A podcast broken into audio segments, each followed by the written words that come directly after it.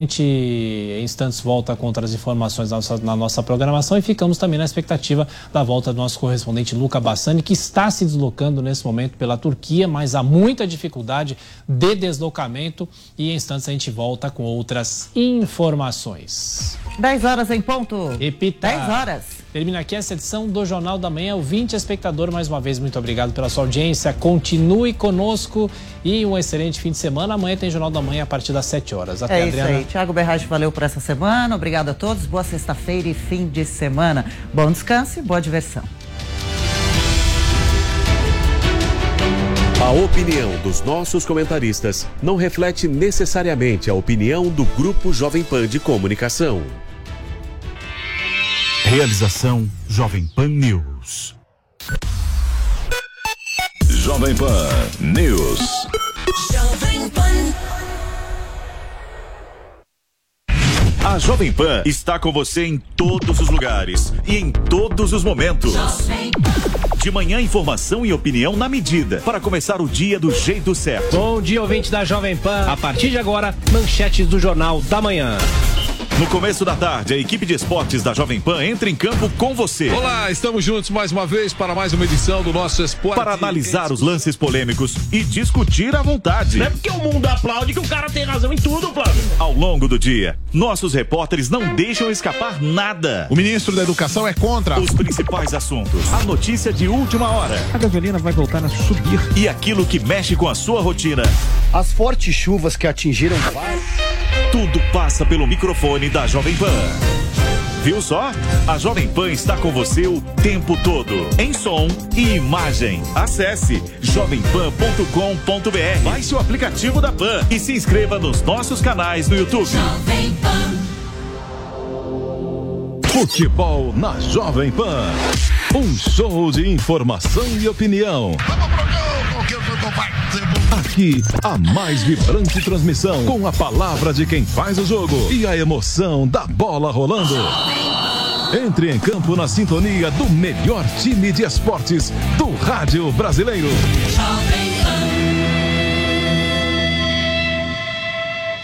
Esta, esta, esta é a Jovem Pan News. Jornal da Manhã. Começando o Jornal da Manhã para todo o Brasil. Pânico. Paniqueira no ar, meus bebês, diretamente dos estúdios faraônicos da Panflix. Futebol. Aí vem Adriano, limpou, vai bater, marcou! Agora toda a programação da Jovem Pan está em um só lugar. Panflix, a TV da Jovem Pan, de graça na internet. Baixe grátis na App Store ou no Google Play. Panflix, assista onde estiver, na hora que quiser. Jovem Pan News. Rede Jovem Pan News. A informação com a agilidade que você precisa. A notícia que você quer saber. A notícia que você precisa saber. 24 horas com você. No seu rádio e na internet. Jovem Pan. Todo dia você confere o melhor do humor, a música que você curte e informação com quem tem opinião de verdade. Mas nem sempre dá para escutar o programa que você quer no horário que passa, não é? Yes. Então acesse jovempan.com.br barra podcasts ou seu aplicativo preferido e leve a Jovem Pan onde for. A Jovem Pan tem um podcast certo para você. Notícias, esportes, entretenimento, tudo feito para você ouvir onde e quando quiser.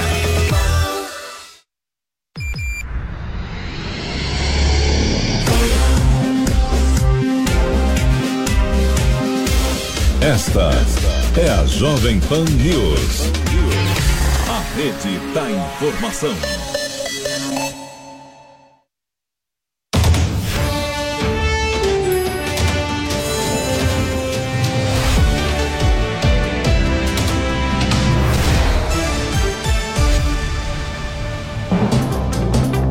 Olá, bom dia. Agora são 10 horas e 4 minutos. Seja bem-vinda, seja bem-vindo ao Jornal da Manhã, segunda edição. Hoje é sexta-feira, semana terminando, 10 de fevereiro de 2023. Vamos juntos até o meio-dia com os principais destaques desta sexta-feira. Lula se reúne hoje com Joe Biden na Casa Branca. O presidente está hospedado na residência oficial para convidado e à tarde se encontra com o líder norte-americano. Entre os temas da reunião estão a defesa da democracia e o combate ao extremismo, entre outros pontos. Arthur Lira diz que o Congresso optou pela autonomia do Banco Central e não voltará atrás. Segundo o presidente da Câmara, a maioria dos deputados é contra mudanças na lei que rege a instituição e afirma que há uma marca mundial. Após quatro dias de buscas, o número de mortos por terremoto na Turquia e Síria passa de 21 mil e a esperança de encontrar sobreviventes diminui. Houve queixas acerca da demora das respostas dos governos à catástrofe. E só um território, um território turco, o número de vítimas chega a 17.674, tornando o tremor mais letal deste século. Pelo Paulistão, Palmeiras perde pênaltis, mas vence a Inter de Limeira com facilidade por 2 a 0 no Allianz Parque. Jogando no estádio 1 de maio, o Corinthians desfalcado cai diante do São Bernardo por 2 a 0. Mais de 22 mil pessoas já morreram após o terremoto que atingiu a Turquia e a Síria na última segunda-feira. Nós vamos agora direto para a Turquia conversar com o nosso enviado especial, Luca Bassani. Bom dia, Lucas, seja bem-vindo. De onde você fala hoje, Lucas? Já está na região mais afetada aí pelo terremoto? Bom dia, Cláudia, e todos que acompanham o Jornal da Segunda Edição. A gente vê que realmente a situação não está fácil por aqui. Durante os últimos dias eu fiz um deslocamento muito grande até chegar na região que foi mais afetada. Estamos aqui na província de Adana. Hoje de manhã passamos também Osmanie, duas regiões muito afetadas. Eu pude ver de perto os escombros e todas as a catástrofe que isso causou na vida de milhares de famílias. Até agora, o número contabilizado dos mortos ultrapassa 22 mil e, portanto, é o terremoto mais letal deste século na Turquia. Nós vemos que também provavelmente esse número supere o maior terremoto da história do país, que matou 32 mil eh, pessoas. Nós vemos aí imagens que eu mesmo gravei hoje pela manhã, prédios completamente rachados, tortos, condenados. Aquelas pessoas que sobreviveram agora têm o drama de não terem as suas próprias casas e não saber em quanto tempo o governo assegurará o retorno dessas pessoas para essas cidades, ou pelo menos assegurará é, de, a, a, reconstrução nessas áreas que estão completamente condenadas. Aquilo que a gente vê é que os, as equipes de resgate estão há mais de 100 horas nessas cidades buscando sobreviventes. Nós sabemos que, apesar de terem passado já mais de 72 horas, que é o que os socorristas e os médicos colocam como limiar para encontrar alguém com vida, mesmo assim as equipes de diversos países têm chegado por aqui, inclusive de países que têm problemas políticos com a Turquia, como é o caso da Armênia, o caso da própria Grécia, estão mandando é, socorristas aqui, além dos é, bombeiros do estado de São Paulo, do Brasil, chegaram já em, na Turquia, apesar de um pequeno desvio aqui na cidade de Adana, pelo aeroporto está lotado de pessoas querendo fugir dessa região, nós vemos que a ajuda tem começado a chegar, mas o prejuízo econômico ele será praticamente é, ele será imenso. São 4 bilhões de dólares de prejuízo calculado pelo Banco Mundial até agora em estruturas, em edifícios e também os próprios hospitais, estradas, aeroportos que foram danificados. Ao mesmo tempo, muitos acreditam que essa demora da resposta do governo do presidente Erdogan possa ter uma influência direta nas eleições presidenciais que acontecem no próximo mês de maio, considerando que o governo demorou algumas horas para conseguir chegar nessa região e dar o devido suporte às famílias e às vítimas, principalmente que agora não têm a sua casa. Eu pude até, utilizando um pequeno relato, meu hotel em que eu me localizo, no lobby deles, há várias famílias em que uh, utilizam uh, essa região como refúgio, porque não tem onde ir, muitas das famílias não têm dinheiro para pagar uma noite de hotel, um quarto de hotel em um hotel, então eles acabam ficando lá, a solidariedade da, da população, os voluntários trabalhando todos os dias para trazer comida, trazer roupas. Muitas das pessoas ficaram simplesmente com a roupa do corpo e as temperaturas frias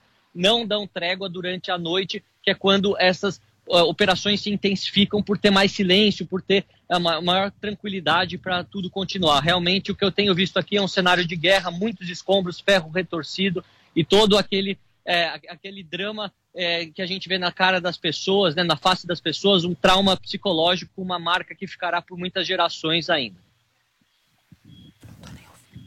Bom, Luca, obrigada aí pelas suas informações. A gente volta a conversar contigo aí durante o Jornal da Manhã, segunda edição ainda, para saber mais as últimas informações dessa tragédia, né? Que infelizmente a gente continua tendo que dar esse número de mortos que está aumentando mais ainda. Vamos chamar já o Diogo Schelp para comentar os principais assuntos dessa sexta-feira. Bom dia, Diogo, seja bem-vindo. Diogo, infelizmente a gente vê essas cenas lamentáveis já no início do jornal.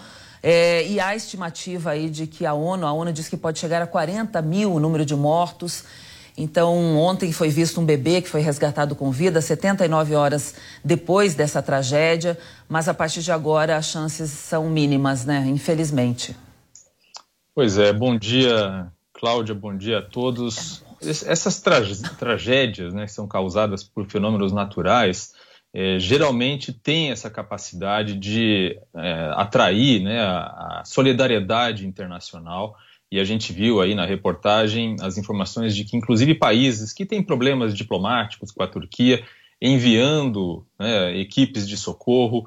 E, infelizmente, depois de tantos dias desde a tragédia, fica cada vez mais improvável que se possa encontrar sobreviventes nos escombros. Então, os números, eh, geral, normalmente, certamente subirão, os números de mortes, os números de vítimas, como costuma acontecer em outros casos. A gente pode lembrar aqui, por exemplo, o terremoto do Haiti, é uma situação em que os brasileiros, os militares brasileiros que estavam lá, conheceram muito de perto, em que a situação realmente foi cada vez mais difícil e depois da tragédia, depois das mortes que ocorrem pela própria destruição, né, pela própria queda dos edifícios, existe o problema muito grave também humanitário que se cria com a necessidade de alocar essas pessoas, de acomodar elas, de ter lugar para elas morarem, de abastecer com alimentos, a questão sanitária também costuma ficar muito complicada, né? A questão de, de higiene, as condições de higiene, tudo isso se agrava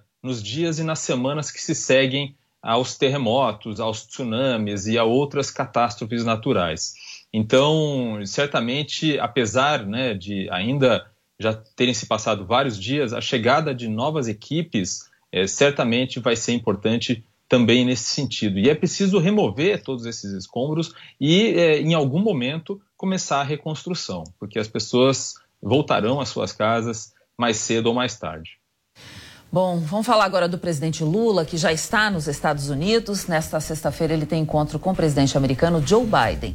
Os detalhes com a repórter Berenice Leite. O presidente Lula e sua comitiva, formada por sete ministros, além da primeira-dama, desembarcaram nesta quinta-feira em Washington, nos Estados Unidos. Eles ficarão hospedados no Blair House, que é a residência oficial do presidente para hóspedes. Nesta quinta-feira, o presidente Lula tem uma agenda cheia de compromissos. O primeiro deles, é claro, vai se reunir com o presidente norte-americano Joe Biden para tratar de assuntos diversos diversos. Inclusive, um deles, o presidente Lula já havia adiantado antes mesmo de sair aqui do Brasil, seria a defesa da democracia. Em virtude dos últimos acontecimentos, a manifestação no dia 8 de janeiro, que terminou em depredação do patrimônio público, na invasão nas sedes dos três poderes. Além disso, os dois presidentes devem falar também sobre as mudanças climáticas e nesse encontro terá a participação da ministra do Meio Ambiente, Marina Silva. Outro assunto em pauta que o presidente norte-americano Joe Biden disse que tem o interesse em falar com o presidente Lula é para pedir apoio nas ações que devem ser implementadas em virtude desse conflito que já se arrasta aí há praticamente um ano entre Rússia e Ucrânia. Né? O presidente Lula, que tem mantido um posicionamento neutro até o momento, já chegou a declarar uh, que quando um não quer, dois não brigam. Então, os dois devem estar conversando também sobre eh, esse conflito entre Rússia e Ucrânia.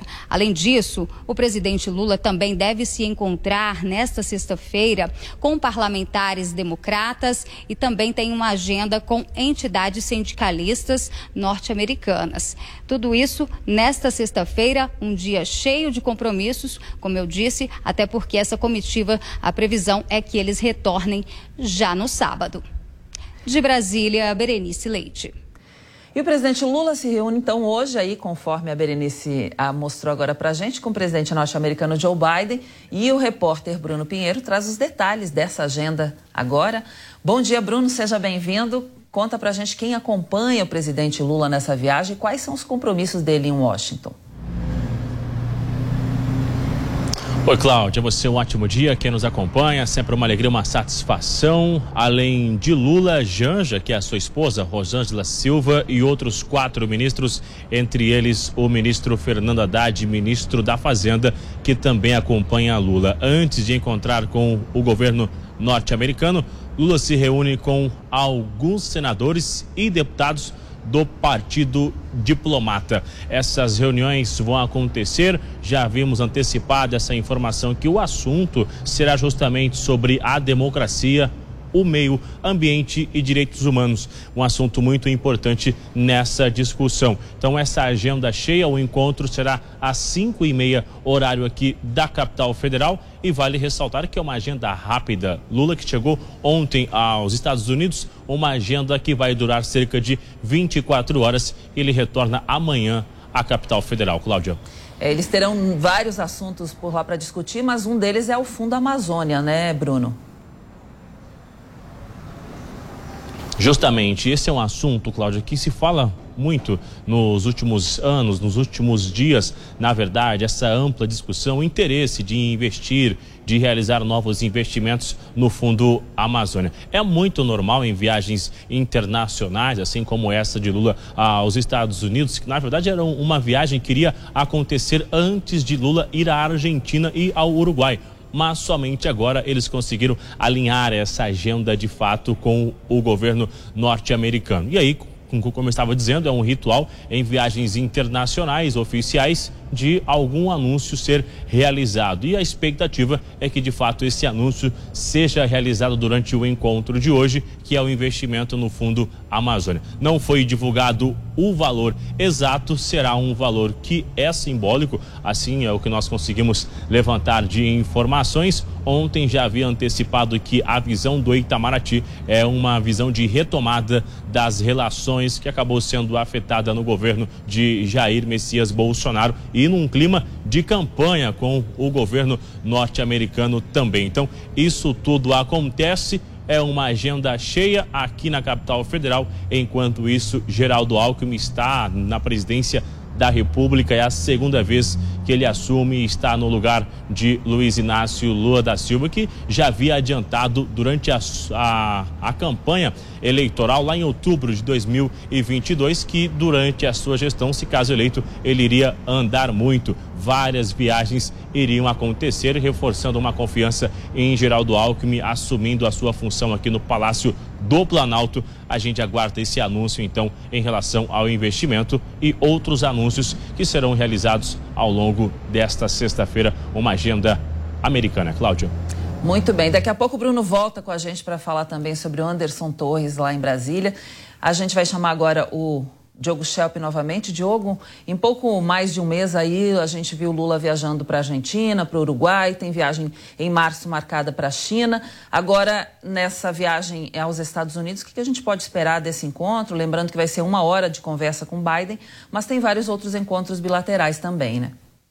Exatamente, Cláudia. Normalmente, quando há um encontro desses entre chefes de Estado, entre um chefe de Estado brasileiro, um presidente brasileiro e outro governante, os diplomatas preparam né, uma série de acordos de cooperação e acordos que vão ser, inclusive, comerciais, muitas vezes, que são discutidos previamente pelos diplomatas e na hora de os presidentes se encontrarem, eles basicamente conversam alguns temas é, políticos, temas de tema de problemas globais e assinam esses acordos. Dessa vez não é o que está acontecendo, quer dizer, até se tentou é, obter alguma coisa para ser assinada de última hora, mas o foco desse encontro é um reinício das relações bilaterais brasileiras de maneira mais próxima. A gente precisa lembrar que no governo anterior, do presidente Jair Bolsonaro, as relações com os Estados Unidos, e principalmente com o governo Biden, foram um pouco geladas, porque Jair Bolsonaro assumiu aquela tese do ex-presidente Donald Trump de que as eleições americanas haviam sido fraudadas e que Biden não seria, então, o representante legítimo, o eleito legítimo do povo americano. Isso, obviamente, criou uma situação é, bastante é, complicada, constrangedora para a relação entre os dois países. Então, agora, Lula e Biden restabelecem, digamos assim, uma relação normal, né, sem esse peso né, da, da, da, contestação que havia sido anterior, anteriormente. E, obviamente, eles têm alguns outros temas que eles, é, obviamente, precisam discutir. Biden, por exemplo, gostaria de ter um apoio maior do Brasil contra a invasão russa à Ucrânia, e o presidente brasileiro, Lula, quer mais apoio dos Estados Unidos no combate ao desflorestamento, ao desmatamento aqui na Amazônia. Além disso, Lula tem o desafio de equilibrar as relações entre Estados Unidos e China, no sentido de ter uma relação equânime com os Estados Unidos e com China, sem dar uma preferência, porque ambos são parceiros importantes do Brasil. Bom, setor aéreo, vamos mudar um pouquinho de assunto, falar do setor aéreo que registra um bom desempenho em dezembro, no ano passado, e retoma níveis pré-pandemia agora. Quem traz detalhes dessa informação para a gente ao vivo é a Beatriz Manfredini. Bom dia, Bia. Qual é o quadro aí desse mercado no momento? Bem-vinda. Oi, Cláudia, bom dia para você também, para todos que nos acompanham aqui no Jornal da Manhã, segunda edição. Olha, um quadro de recuperação no setor aéreo, né? A gente sabe que a pandemia foi um período muito complicado para esse setor. Diversos países fecharam as fronteiras, os aeroportos totalmente vazios durante muito tempo. E aí 2022 foi o ano do início dessa retomada, né? No começo do ano alguns países ainda tinham fronteiras fechadas ou restrições de entradas, mas essas essas restrições foram caindo ao longo do ano. Então, o que a gente observa é que o movimento começou a voltar com mais força agora no ano de 2022. E nós temos dados aqui, olha, da Associação Internacional de Transporte Aéreo que demonstram justamente essa retomada, tanto em dezembro do ano passado quanto durante o ano todo. Vou aproveitar para dizer que nós falamos aqui do aeroporto de Congonhas, em São Paulo, e aqui dá para ter uma ideia mesmo de que o movimento começou a voltar, né? A gente tem um movimento bastante intenso para sexta-feira. Sexta é um dia que normalmente temos muitas viagens mesmo, né? Congonhas, um aeroporto que faz mais viagens nacionais, então muita gente que passa o fim de semana aí em outra cidade, em outro estado, acaba vindo para cá, tem bastante movimento. Esses dados é, da Associação Internacional de Transporte Aéreo, eles demonstram o seguinte, que o tráfego total né, em todo o planeta em dezembro do ano passado foi 39,7% superior quando a gente compara com dezembro de 2021. Já quando a gente pega todo o ano de 2022 e tenta comparar com 2019, período pré-pandemia, a gente consegue ver que o ano passado ele atingiu 76,9% do nível do ano de 2019, do pré-pandemia. Quando a gente pega o ano inteiro, é, 2022, a gente consegue observar que o aumento em relação a 2021 foi de 64,4% e 68,5% na comparação com o nível pré-pandemia. Portanto, dá para observar por esses dados na prática que a gente ainda não tem o mesmo nível que tínhamos né, no tráfego aéreo de 2019, antes da Covid-19 aparecer no planeta, mas que esses níveis vêm aumentando e a expectativa do setor, portanto, é que em 2023 aumente ainda mais, até porque tem muita gente que tinha viagem marcada para 2020, 2021, acabou não conseguindo ir, né? Remarcou ou para 2022 ou para agora 2023. Então, viagens represadas ainda devem acontecer nesse ano. Aí, só para a gente fechar, Cláudia, eu separei também uns dados aqui, também ainda da Associação Internacional de Transporte Aéreo, sobre o aumento do tráfego internacional. Olha, lá na Ásia, o aumento, quando a gente compara 2022 com 2021, foi de 363% no tráfego aéreo. Já aqui na Europa foi de 132%, na América do Norte 130%, no Oriente Médio 157% e aqui na América Latina 119% de aumento. Cláudia. Muito bem, boas notícias aí no setor aéreo. Destaque da Beatriz Manfredini, que volta com a gente daqui a pouco. Agora a gente vai ter uma entrevista para falar dessa, desse encontro do presidente americano Joe Biden com o presidente Lula O nosso convidado é mestre em Relações Internacionais e doutor em Sociologia Política, Rafael Pons. Muito bom dia, professor, seja bem-vindo. Olá, bom dia, Cláudia, bom dia a todos, muito bom estar aqui. Professor, Lula está se encontrando com Biden num momento que há uma essa tensão entre Estados Unidos é, e a China. É, esse encontro de Biden pode prejudicar a parceria de, da gente com a China, é, nosso, que é o nosso maior parceiro comercial hoje? Essa é uma ótima pergunta, Cláudia. Vamos lá. Essa é uma visita super importante, como o Diogo colocou muito bem. É uma visita em que o Brasil está retomando as suas relações com os Estados Unidos, relações essas que estavam de certo modo, congeladas, né, esfriadas, por conta do alinhamento político-ideológico do antigo presidente brasileiro, né, enfim, com o antigo presidente dos Estados Unidos, o Trump. Uh, agora, a lógica, a, a, a realidade é outra. Nós temos dois presidentes, Lula e Biden, comprometidos com uma agenda convergente comum em respeito à defesa da democracia, direitos, é, no caso mais voltado para o Brasil dos povos originários, né? É, e essa agenda social brasileira era é muito importante, ela é, de certo modo, um componente do soft power brasileiro, essa agenda social. E acreditamos que o Lula vai implementar, é, pelo menos na reunião, é, uma possível agenda no sentido de obter maior apoio para o fundo da Amazônia. Bom, mas especificamente em relação à China, esse momento muito delicado, né?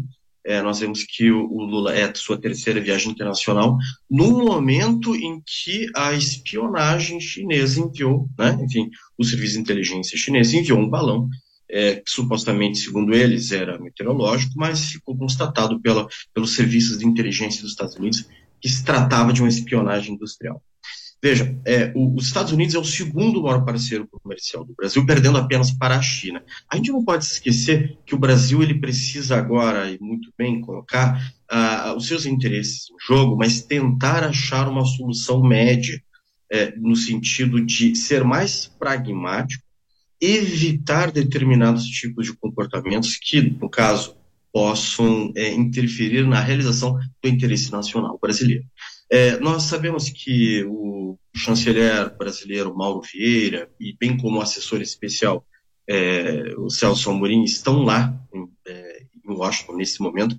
Então, nós acreditamos que a postura brasileira vai ser mais cautelosa, evitando conflitos com o maior parceiro comercial é, brasileiro, que é a China, e bem como o segundo maior parceiro comercial, que são os Estados Unidos. Então, é uma posição em que o Brasil precisa trabalhar muito intensamente na sua diplomacia, evitando determinados tipos de posicionamentos que o Biden quer arrancar do Brasil, em especial em relação ao caso da guerra da Ucrânia.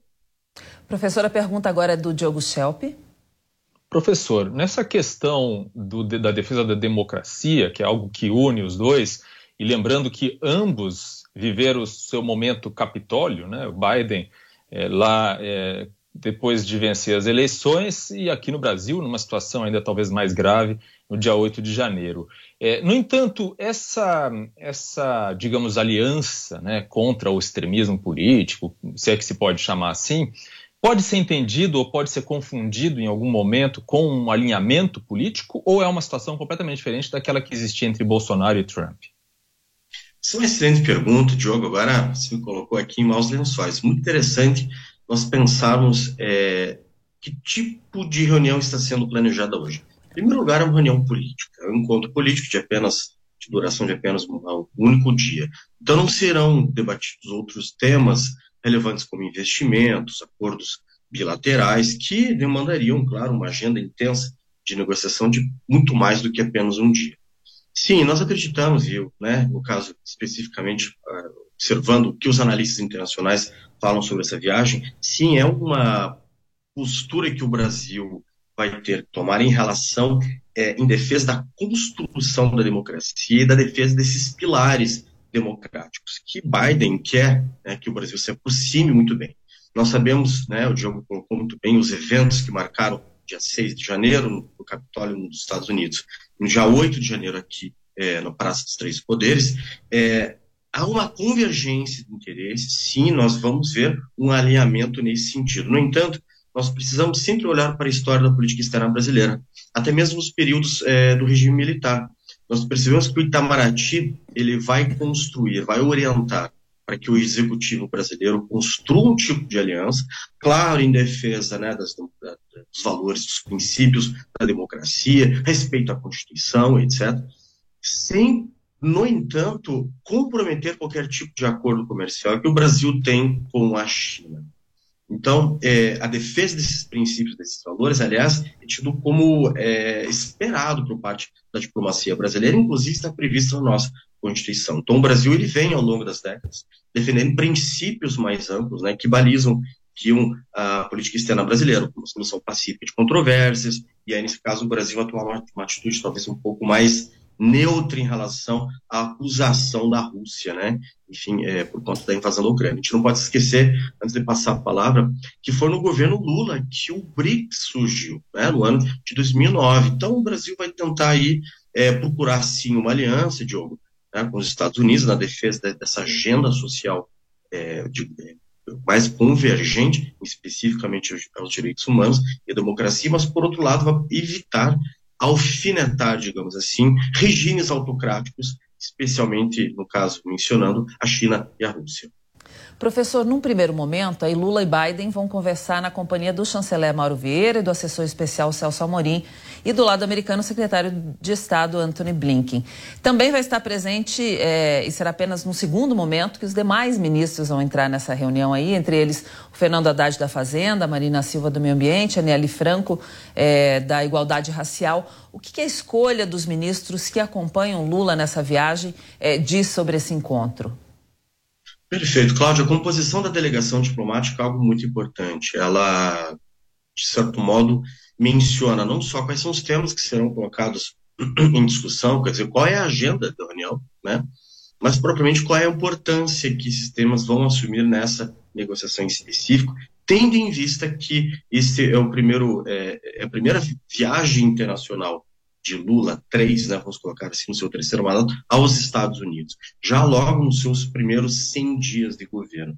A gente pode ver que a tentativa da Casa Branca de aproximar o Brasil, já de, de tentar fazer uma, uma visita é, na tomada de posse do, do, presidente Lula, mas não foi possível por conta de uma incompatibilidade de agendas. Então, o primeiro momento que houve esse espaço, é, é, Lula vai visitar os Estados Unidos. E o, e o Brasil precisa, de certo modo, é, digamos, reforçar essa aliança com os Estados Unidos na defesa desses princípios mais amplos que regem né, a conduta internacional do Brasil. Muito importante aqui, o Brasil também tem interesse que ele quer colocar em mesa, até como o Diogo Chapou muito bem, em, em relação à defesa dos povos originários da Amazônia, e aí acreditamos que talvez o presidente Lula faça menção né, ao, ao que aconteceu com os índios brasileiros, os Yanomamis, é, defendendo novamente essa agenda social e, por que não, né, é, tentar obter esse fundo da Amazônia, que é algo que está sendo pressionado né, pelos democratas, é, tanto republicanos quanto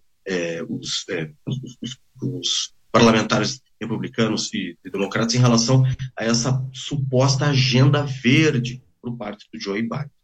Cláudia. Bom, professor e Diogo, a gente já volta com a entrevista. Vamos agora assistir uma reportagem é, que vem do Rio de Janeiro, porque o Brasil negou um pedido do Irã para atracar navios de guerra em um porto da Marinha, no Rio de Janeiro. Rodrigo Viga tem os detalhes. Dois navios de guerra iranianos foram proibidos de atracar esta semana aqui no Porto do Rio. Tinha autorização para a atracação na segunda quinzena do mês de janeiro, mas isso acabou não acontecendo. Veio então a intenção dos iranianos de aportarem aqui no Rio de Janeiro esta semana, justamente no período em que o presidente Lula faz uma visita oficial ao presidente norte-americano Joe Biden numa tentativa de aproximação entre os dois mandatários dos dois países, Estados Unidos e Brasil. A chegada desses navios iranianos. Justamente nessa emblemática e simbólica semana, foi vista dentro do governo brasileiro como uma espécie de provocação. Daí o veto, a proibição de esses navios de guerra aportarem aqui no porto do Rio de Janeiro. O Ministério das Relações Exteriores, no entanto, junto com outros órgãos do governo, abriu uma nova data para a chegada dessas embarcações de guerra de bandeira iraniana entre 26 de fevereiro e 3 de março desse ano de 2023, ou seja, bem distante da visita do presidente Lula ao presidente Biden. Os Estados Unidos são históricos inimigos do Irã e frequentemente pedem para que países sul-americanos pratiquem, adotem sanções contra o Irã ou evitem transações comerciais com o país do Oriente Médio. Os portos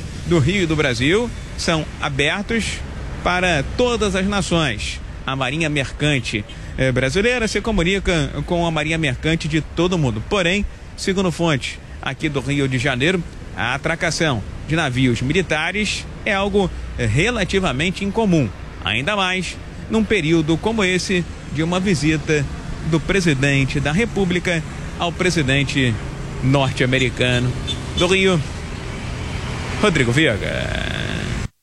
A gente volta agora a conversar com o professor Rafael Ponzi, com o Diogo. Professor, essa negativa aí do Brasil de é, negando aí o pedido do Irã de atracar os navios no Rio de Janeiro, com certeza tem relação com os Estados Unidos, ainda mais no momento é, tão presente, né, que Lula está lá nessa reunião. Poderia trazer problemas para a gente? Sem dúvida, essa foi uma jogada do Irã sentido de tentar pressionar o Brasil a assumir um determinado tipo de compromisso que iria significar, desculpa a linguagem, mas um tiro no pé das relações Brasil e Estados Unidos. Nós devemos só olhar o, o conjunto um pouco mais amplo e perceber que, veja só, talvez o Irã, é, segundo as fontes de inteligência, talvez tenha incitado uma, um, é, caso, um, um, ataque terrorista há alguns anos, né, é, contra o governo da Cristina Kirchner na Argentina o alvo em questão foi um templo é, judaico, e aí, no caso, houve uma suposta tentativa de ligação é, desse atentado em relação ao Irã, né?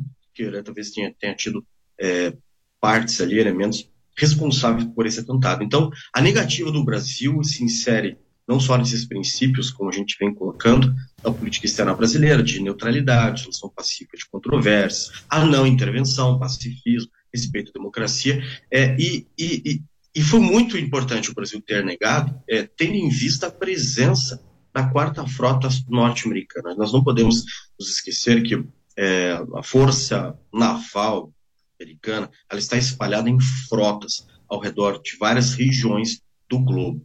Né? Nós temos sete, oito frotas alocadas para exercícios de combate, para proteção do território norte-americano, para defesa de posições estratégicas dos Estados Unidos. Então, é, o Irã, por meio dessa provocação, tentou é, ter uma resposta por parte do Brasil frente a um conflito né, global sem precedentes que é, no Oriente Médio a gente percebe que tem é, recorrentemente tem sido alvo de, de, problemas, de instabilidade na região. E a gente percebe que desde, desde 1979 os Estados Unidos vem tentando ocupar aquela região que hoje, né, no caso ali na Ásia Central, o Irã tem sido visto com uma dor de cabeça, sobretudo para os interesses do Estado de Israel. Temos tempo Pode... ainda para uma última pergunta do Diogo.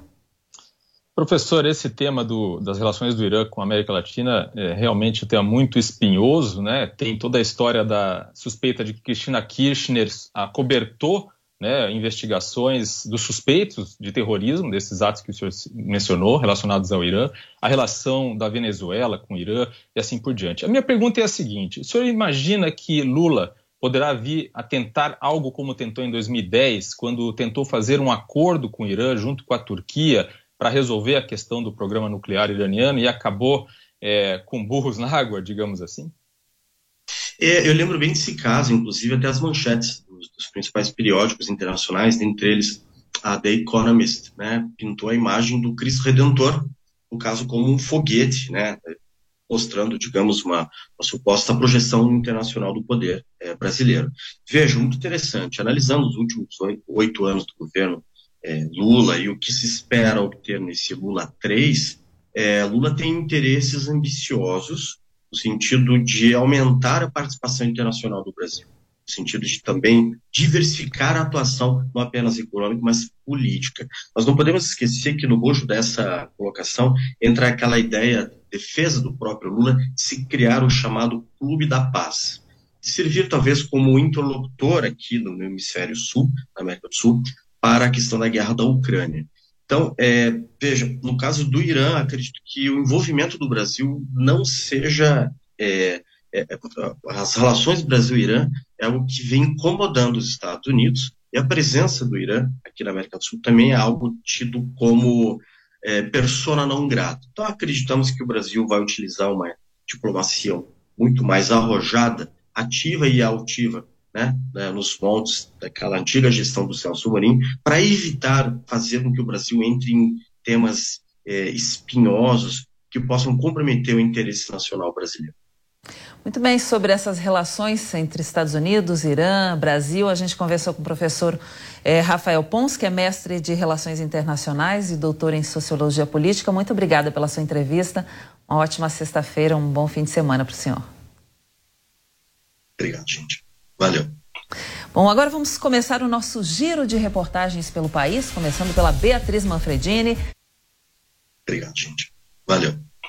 Bom, agora vamos começar o nosso giro de reportagens pelo país, começando pela. Edição, há uma reunião ontem aqui no Instituto Butantan por mais de três horas. Ele então, na saída, ele informou que deixa então agora o Butantan e ele coloca que houve uma mudança de governo estadual, conselho curador e é um processo natural de sucessão. Mas não é tão natural assim, Cláudia.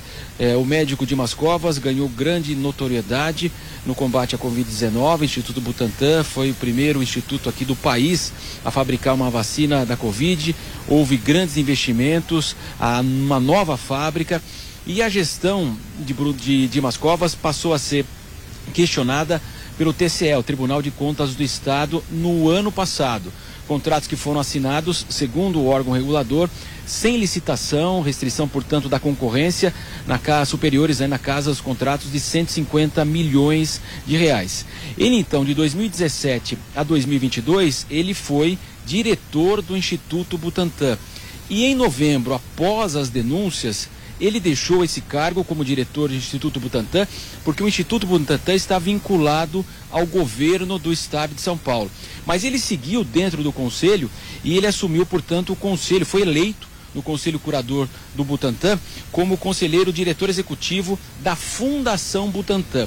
A Fundação Butantan, ela é privada, dá, dá todo o suporte administrativo ao Instituto Butantan. Então, quando ele fez essa mudança do Instituto para a Fundação Butantan, inclusive, o governador eleito Tarcísio de Freitas não poderia nem trocá-lo na Fundação Butantan, que eu repito, ela é privada. Mas claro que ao longo desse processo aí, essas investigações, as notícias que vieram à tona, houve um grande desgaste, portanto, ao médico de, de Mascovas. E é claro que nos bastidores se comenta o seguinte, que o, que o secretário de saúde, Eleus Spaiva, que o próprio atual é, diretor do Instituto Butantan, Esper Calas, também entraram em contato com Dimas Covas para que ele pudesse sair da fundação. E isso então aconteceu. Agora, portanto, ele não mais faz parte do Butantan, do Instituto e também agora da Fundação Butantan. É, são contratos aí na casa de 161 milhões de reais o Butantan, numa nota, garantiu o seguinte: que prestará todos os esclarecimentos, que não houve dispensa de licitação e que a empresa que foi contratada é, de tecnologia ela atende a maior parte das farmacêuticas aqui instaladas no país. E também sobre a saída de Dimas Covas, que não haveria nenhuma relação com as investigações. Mas a gente percebe que ele deixou o Instituto Butantan, foi para a fundação não seria atingido pelo governador Tarcísio de Freitas, porque ele não teria capacidade de removê-lo da fundação, mas de qualquer forma, tanta pressão em relação às investigações, agora ele deixa, portanto, também a Fundação Butantan. Cláudia. Obrigada aí, Marcelo Matos, é, que trouxe esse destaque, o Dimas Covas deixando a Fundação Butantan Marcelo volta com outros destaques daqui a pouquinho também. É, o Tribunal de Contas do Rio de Janeiro fez uma auditoria sobre o pagamento do aluguel social que deveria ser entregue às vítimas do deslizamento de terra em Petrópolis. Esse assunto a gente vai trazer daqui a pouquinho com destaque do Matheus Coelzer, direto lá do Rio de Janeiro. Bom, chegou a hora da gente saber a previsão do tempo para esta sexta-feira com a Paula Nobre. Bom dia, Paula. Como vai ficar o tempo? Conta pra gente.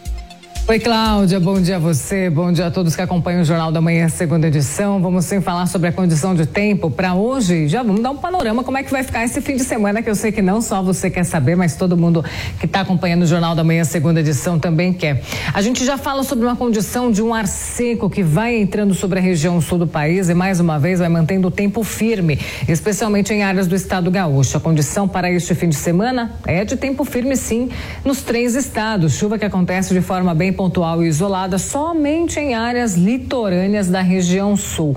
Agora, aonde voltamos com alerta de chuva mais forte? Em áreas do sudeste. Muita atenção. Voltamos com alerta de chuva intensa no estado de São Paulo, sul e oeste de Minas Gerais, áreas da zona da Mata Mineira, como a gente tem falado bastante.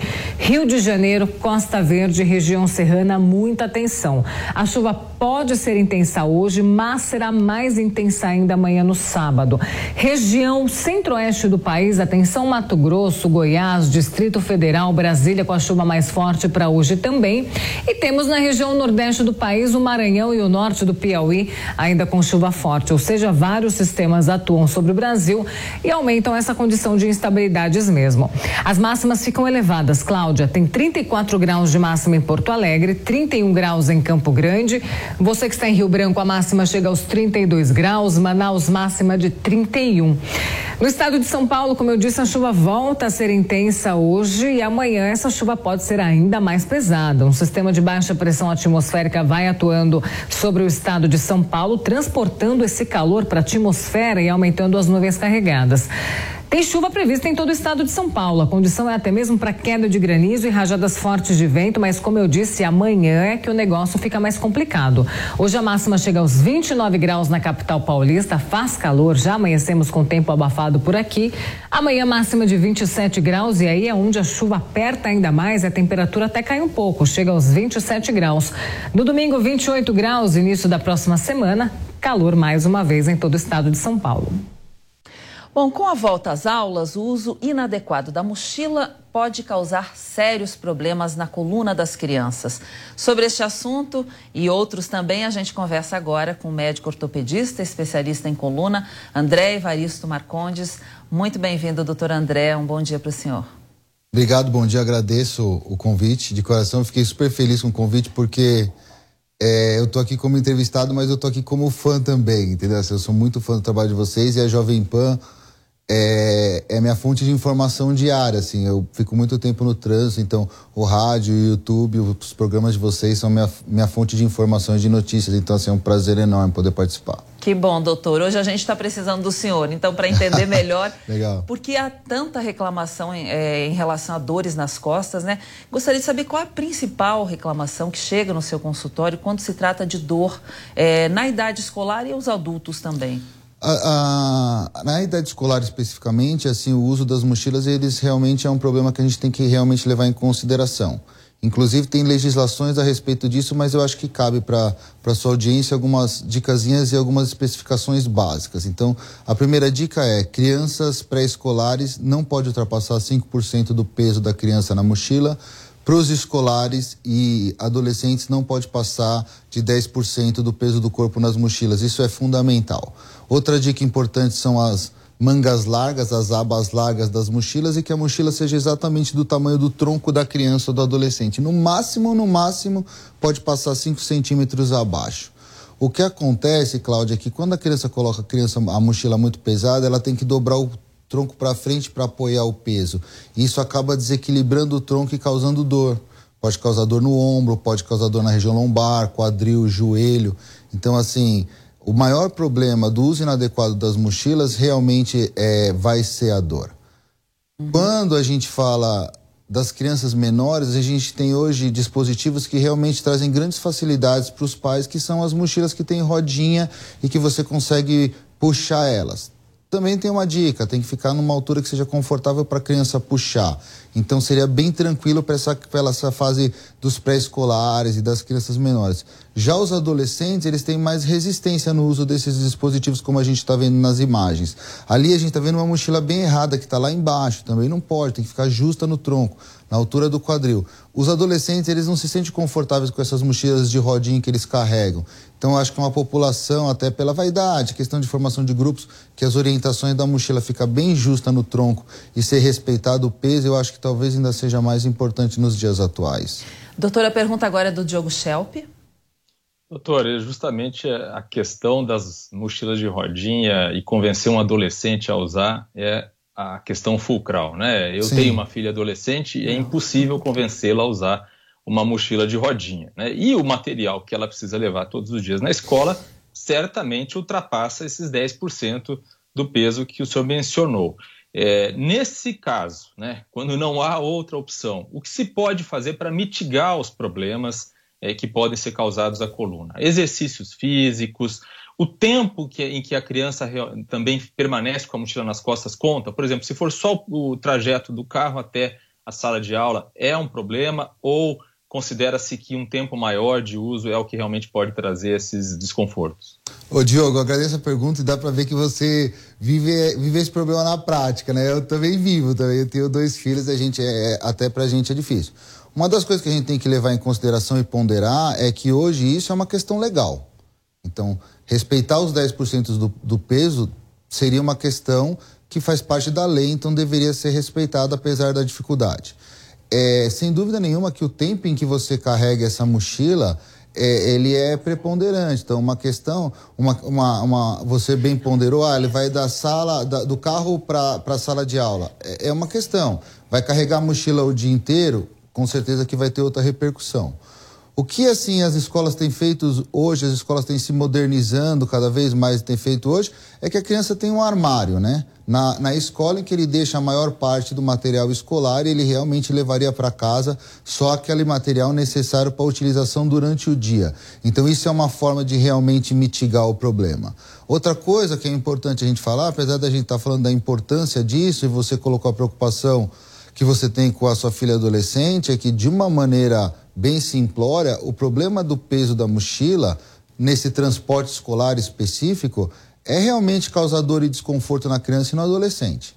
Patologias mais graves, que nem escolioses graves, escolioses progressivas, é, hérnia de disco em pacientes jovens, dificilmente elas vão ser desencadeadas só pelo ato de carregar a mochila por curtos períodos de tempo. Então a gente também tem que trazer para a realidade. A gente está preocupado com o bem-estar da criança, com o bem-estar do adolescente, com a diminuição da dor nessa faixa etária. Mas os problemas graves de coluna, se eles forem se desenvolver, eles realmente vão se desenvolver independente desses detalhes ou dessas correções. Doutor, outro problema também é o uso é, do celular, o uso excessivo. Que, que, tipo de problema pode ser causado pelo uso excessivo do celular? Pensando que o usuário, quando está olhando no celular, ele pende a cabeça para frente. Exato. Né? E nesse momento a cabeça parece que é, é acaba pesando três vezes mais né, quando está é, nessa posição. Que tipo de, de problema uh... pode ser causado?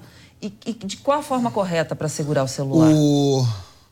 Esse é um problema que a gente vem estudando, né? Foi criada até uma terminologia relacionada a isso ultimamente tem se falado muito que seria o pescoço de texto, né? Foi uma nomenclatura que foi criada para esse tipo de dor e para esse tipo de lesão e é cada vez mais frequente. Então você pega muitos pacientes e aí a gente vai falar de todas as faixas etárias que eles chegam com dor cervical de moderada a alta intensidade, a gente investiga, investiga, investiga e não acha uma patologia ou uma causa que justifique isso.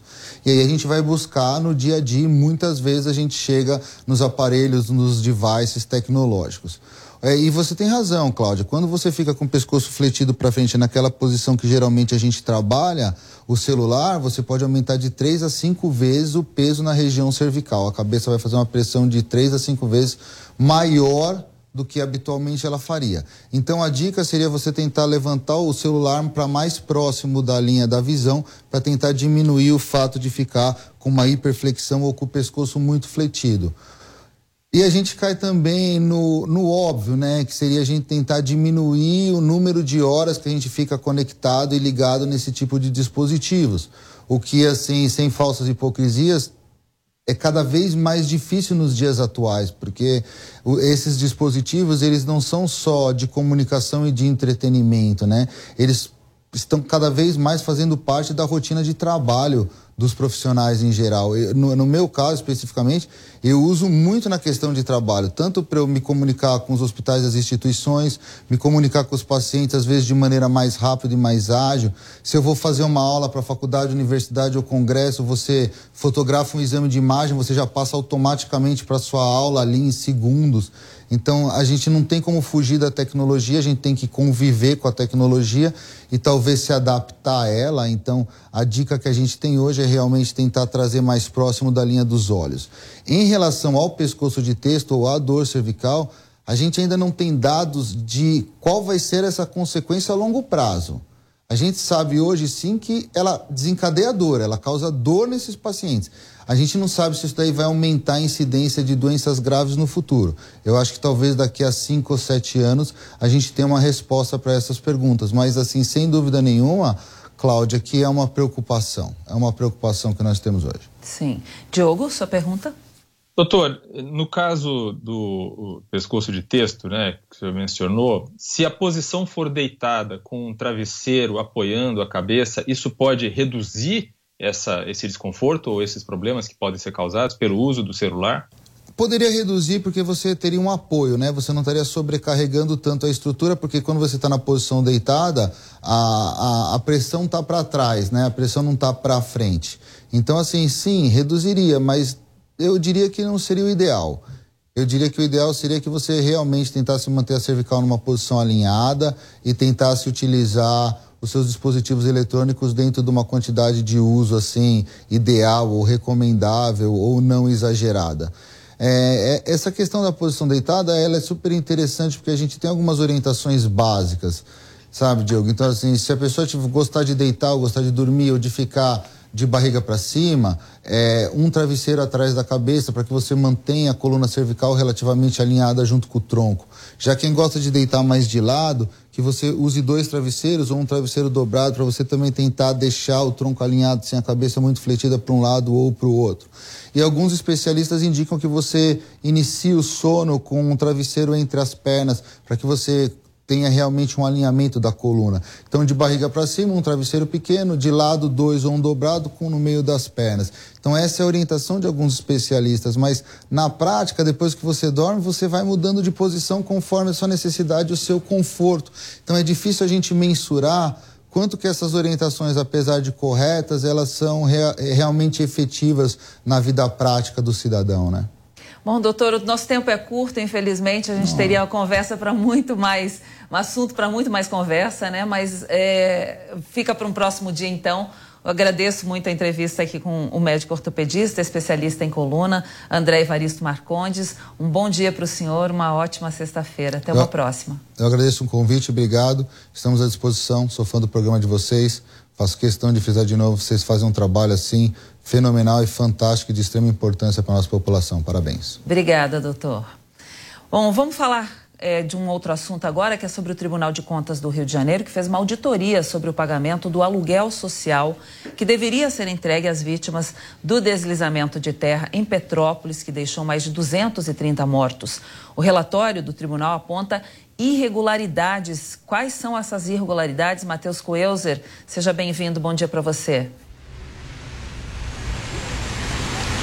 Ótima sexta-feira para você, Cláudia, a todos que nos acompanham aqui no Jornal da Manhã, segunda edição. A gente vem com uma notícia triste, infelizmente, aqui do Rio de Janeiro, depois dessa investigação do Tribunal de Contas aqui do Estado, que deu conta que 126 funcionários da Prefeitura de Petrópolis estariam recebendo de forma irregular o aluguel social depois das fortes chuvas que atingiram Petrópolis. Talvez uma das questões climáticas mais problemáticas, um dos maiores estragos registrados aqui no estado do Rio de Janeiro recentemente e que ainda vem sofrendo né, com as fortes chuvas que a gente vem falado ao longo de toda a semana, a gente vem falando ao longo de toda a semana dessa situação e que também dessa vez atingiu novamente Petrópolis.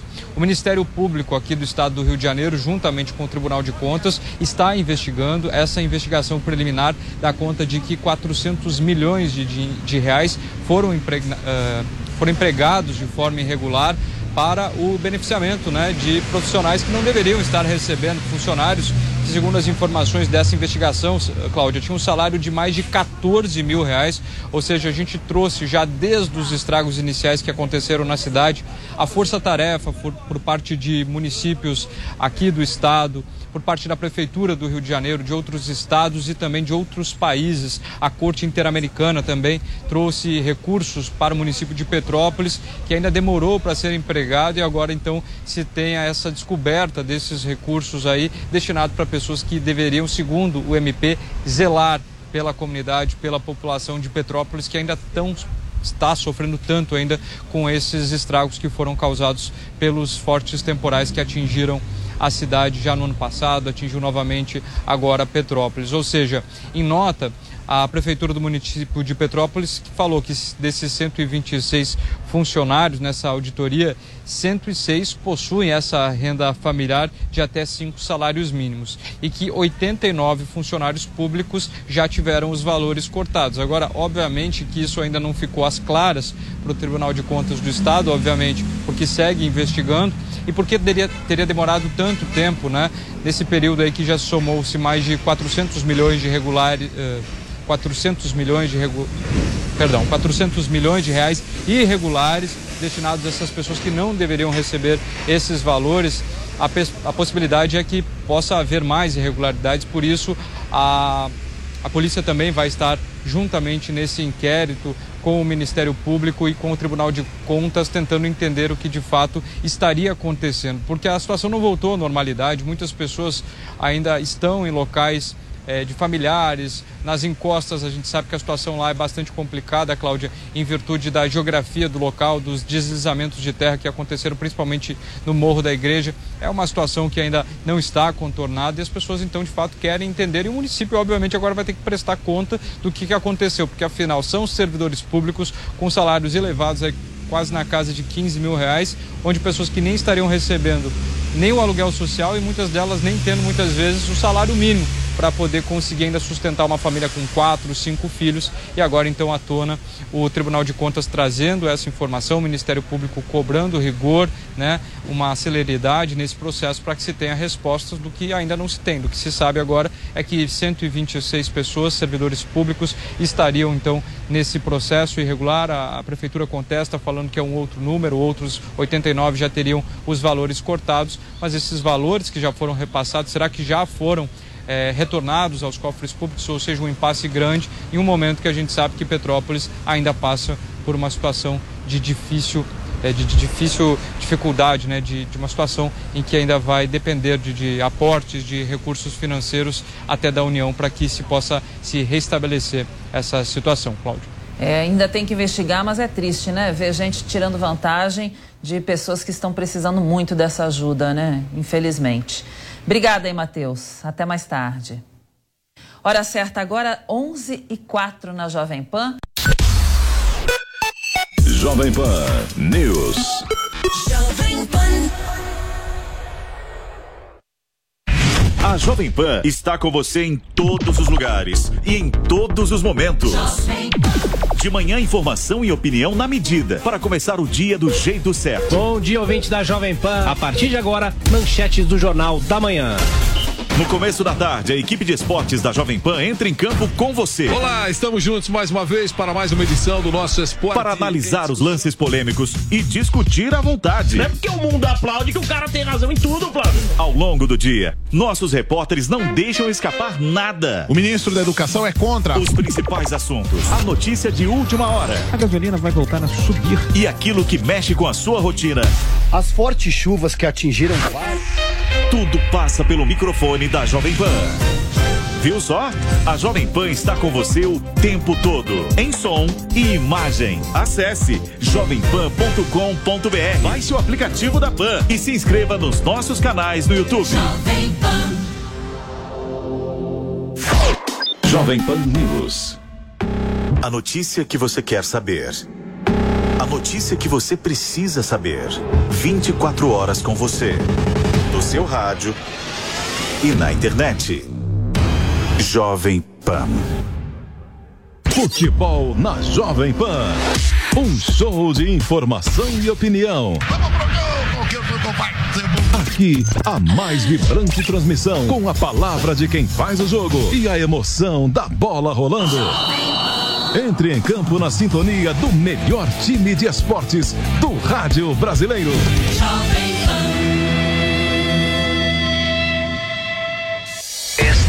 esta é a Jovem Pan News. Rede Jovem Pan News. A informação com a agilidade que você precisa. Todo dia você confere o melhor do humor, a música que você curte e informação com quem tem opinião de verdade. Mas nem sempre dá para escutar o programa que você quer no horário que passa, não é?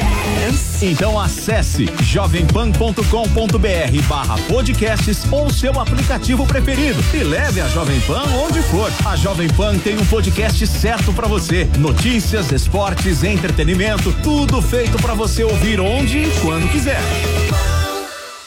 Jornal da Manhã. Começando o Jornal da Manhã para todo o Brasil. Pânico. Paniqueira no ar, meus bebês, diretamente dos estúdios faraônicos da Panflix. Futebol. Vem, vem, Adriano, limpou, vai bater, marcou! Agora toda a programação da Jovem Pan está em um só lugar. Panflix, a TV da Jovem Pan, de graça na internet. Baixe grátis na App Store ou no Google Play. Panflix, assista onde estiver, na hora que quiser.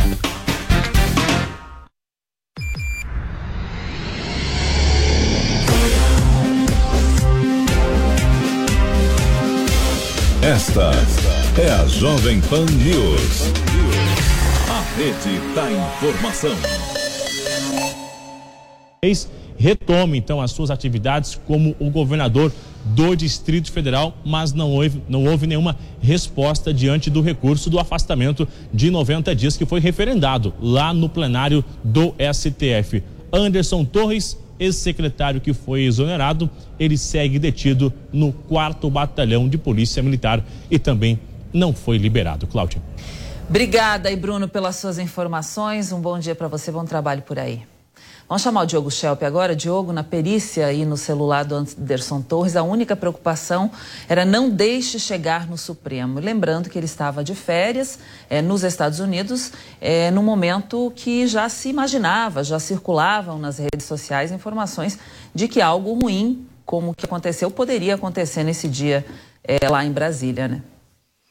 Pois é, Cláudia, na verdade foi a perícia no celular do, do delegado né, federal Fernando de Souza Oliveira, que era o substituto do Anderson Torres naquele dia, já que Anderson Torres estava nos Estados Unidos. O Oliveira, ele entregou o celular dele, livre e espontânea vontade, para a Polícia Federal, para essa investigação, e no relatório né, considera-se que ele não foi omisso, que nas ações dele não houve negligência. Já o Anderson Torres não trouxe o celular dele dos Estados Unidos. Ele disse, alegou, né, segundo o seu advogado, que estava tão atabalhoado, né, atarantado com a, notícia de que havia uma, uma ordem de prisão contra ele, que quando ele voltou dos Estados Unidos, ele perdeu o celular dele lá. Então ele não trouxe o celular. Esse celular, infelizmente, não foi periciado. É um celular que certamente poderia trazer informações que pudessem realmente esclarecer a atuação do Anderson Torres desde antes, desde a preparação para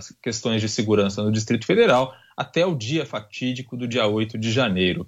É, o, essa frase em si, apenas essa mensagem, não deixe chegar no Supremo, não esclarece se Anderson Torres, por exemplo, foi omisso antes do, do, próprio dia 8 de janeiro, ao não levar em conta, por exemplo, as informações que havia da inteligência, de que havia o risco de que manifestações ocorressem e que essas manifestações teriam, inclusive, a a proposta, a propósito de invadir prédios e causar o caos no Distrito Federal. Em relação a Ibanez Rocha, também se sabe, com base nas informações que já foram colhidas, que ele, é, assim como vários pontos da cadeia de comando da, do Serviço de Segurança do Distrito Federal, minimizou os riscos de que houvesse manifestações e de que houvesse invasão de prédios públicos. Bom, vamos voltar agora a falar sobre o terremoto na Turquia e na Síria com o editor de internacional Fabrício Naitsky. Bom dia, seja bem-vindo, Fabrício. O presidente Bashar al-Assad esteve nesta sexta-feira em Alepo visitando as vítimas do tremor. Quais são as atualizações dessa agenda? Bom dia, Cláudia. Olha, essa foi a primeira viagem do Bashar al-Assad a uma área atingida por terremoto desde a segunda-feira. Ele esteve com a primeira-dama do país no Hospital Universitário de Alepo, visitando as vítimas, as pessoas que foram atingidas pelo tremor. Na saída, o Bashar al-Assad falou à imprensa, uma das primeiras falas também à imprensa desde o terremoto, e ele fez críticas ao Ocidente pela demora no envio de ajuda humanitária ao país. Vou abrir aspas aqui para o Bashar al-Assad. Ele disse que existe uma situação política, sim, no país, mas que a situação humanitária ela simplesmente não existe para os olhos do Ocidente, nem agora nem no passado. Segundo o Bashar al-Assad, por 600 anos as ocupações do Ocidente foram baseadas em matar e roubar as pessoas. Só em Alepo, Cláudia, foram 415 mortos por causa do terremoto, além de mais de mil feridos. Do lado turco, o presidente Erdogan esteve em Adiamã e ele voltou a falar sobre a questão da demora uh, do governo a, a, atuar na resposta ao terremoto, as buscas de, de uh, resgate pelos, pelas vítimas sob os escombros ele falou, realmente não foi tão rápido quanto ele esperava. Mais uma autocrítica, vamos dizer assim, do Erdogan, que vem sofrendo bastante da opinião pública desde o terremoto. Os números já chegaram a 20, mais de 22 mil mortos desde segunda-feira, portanto.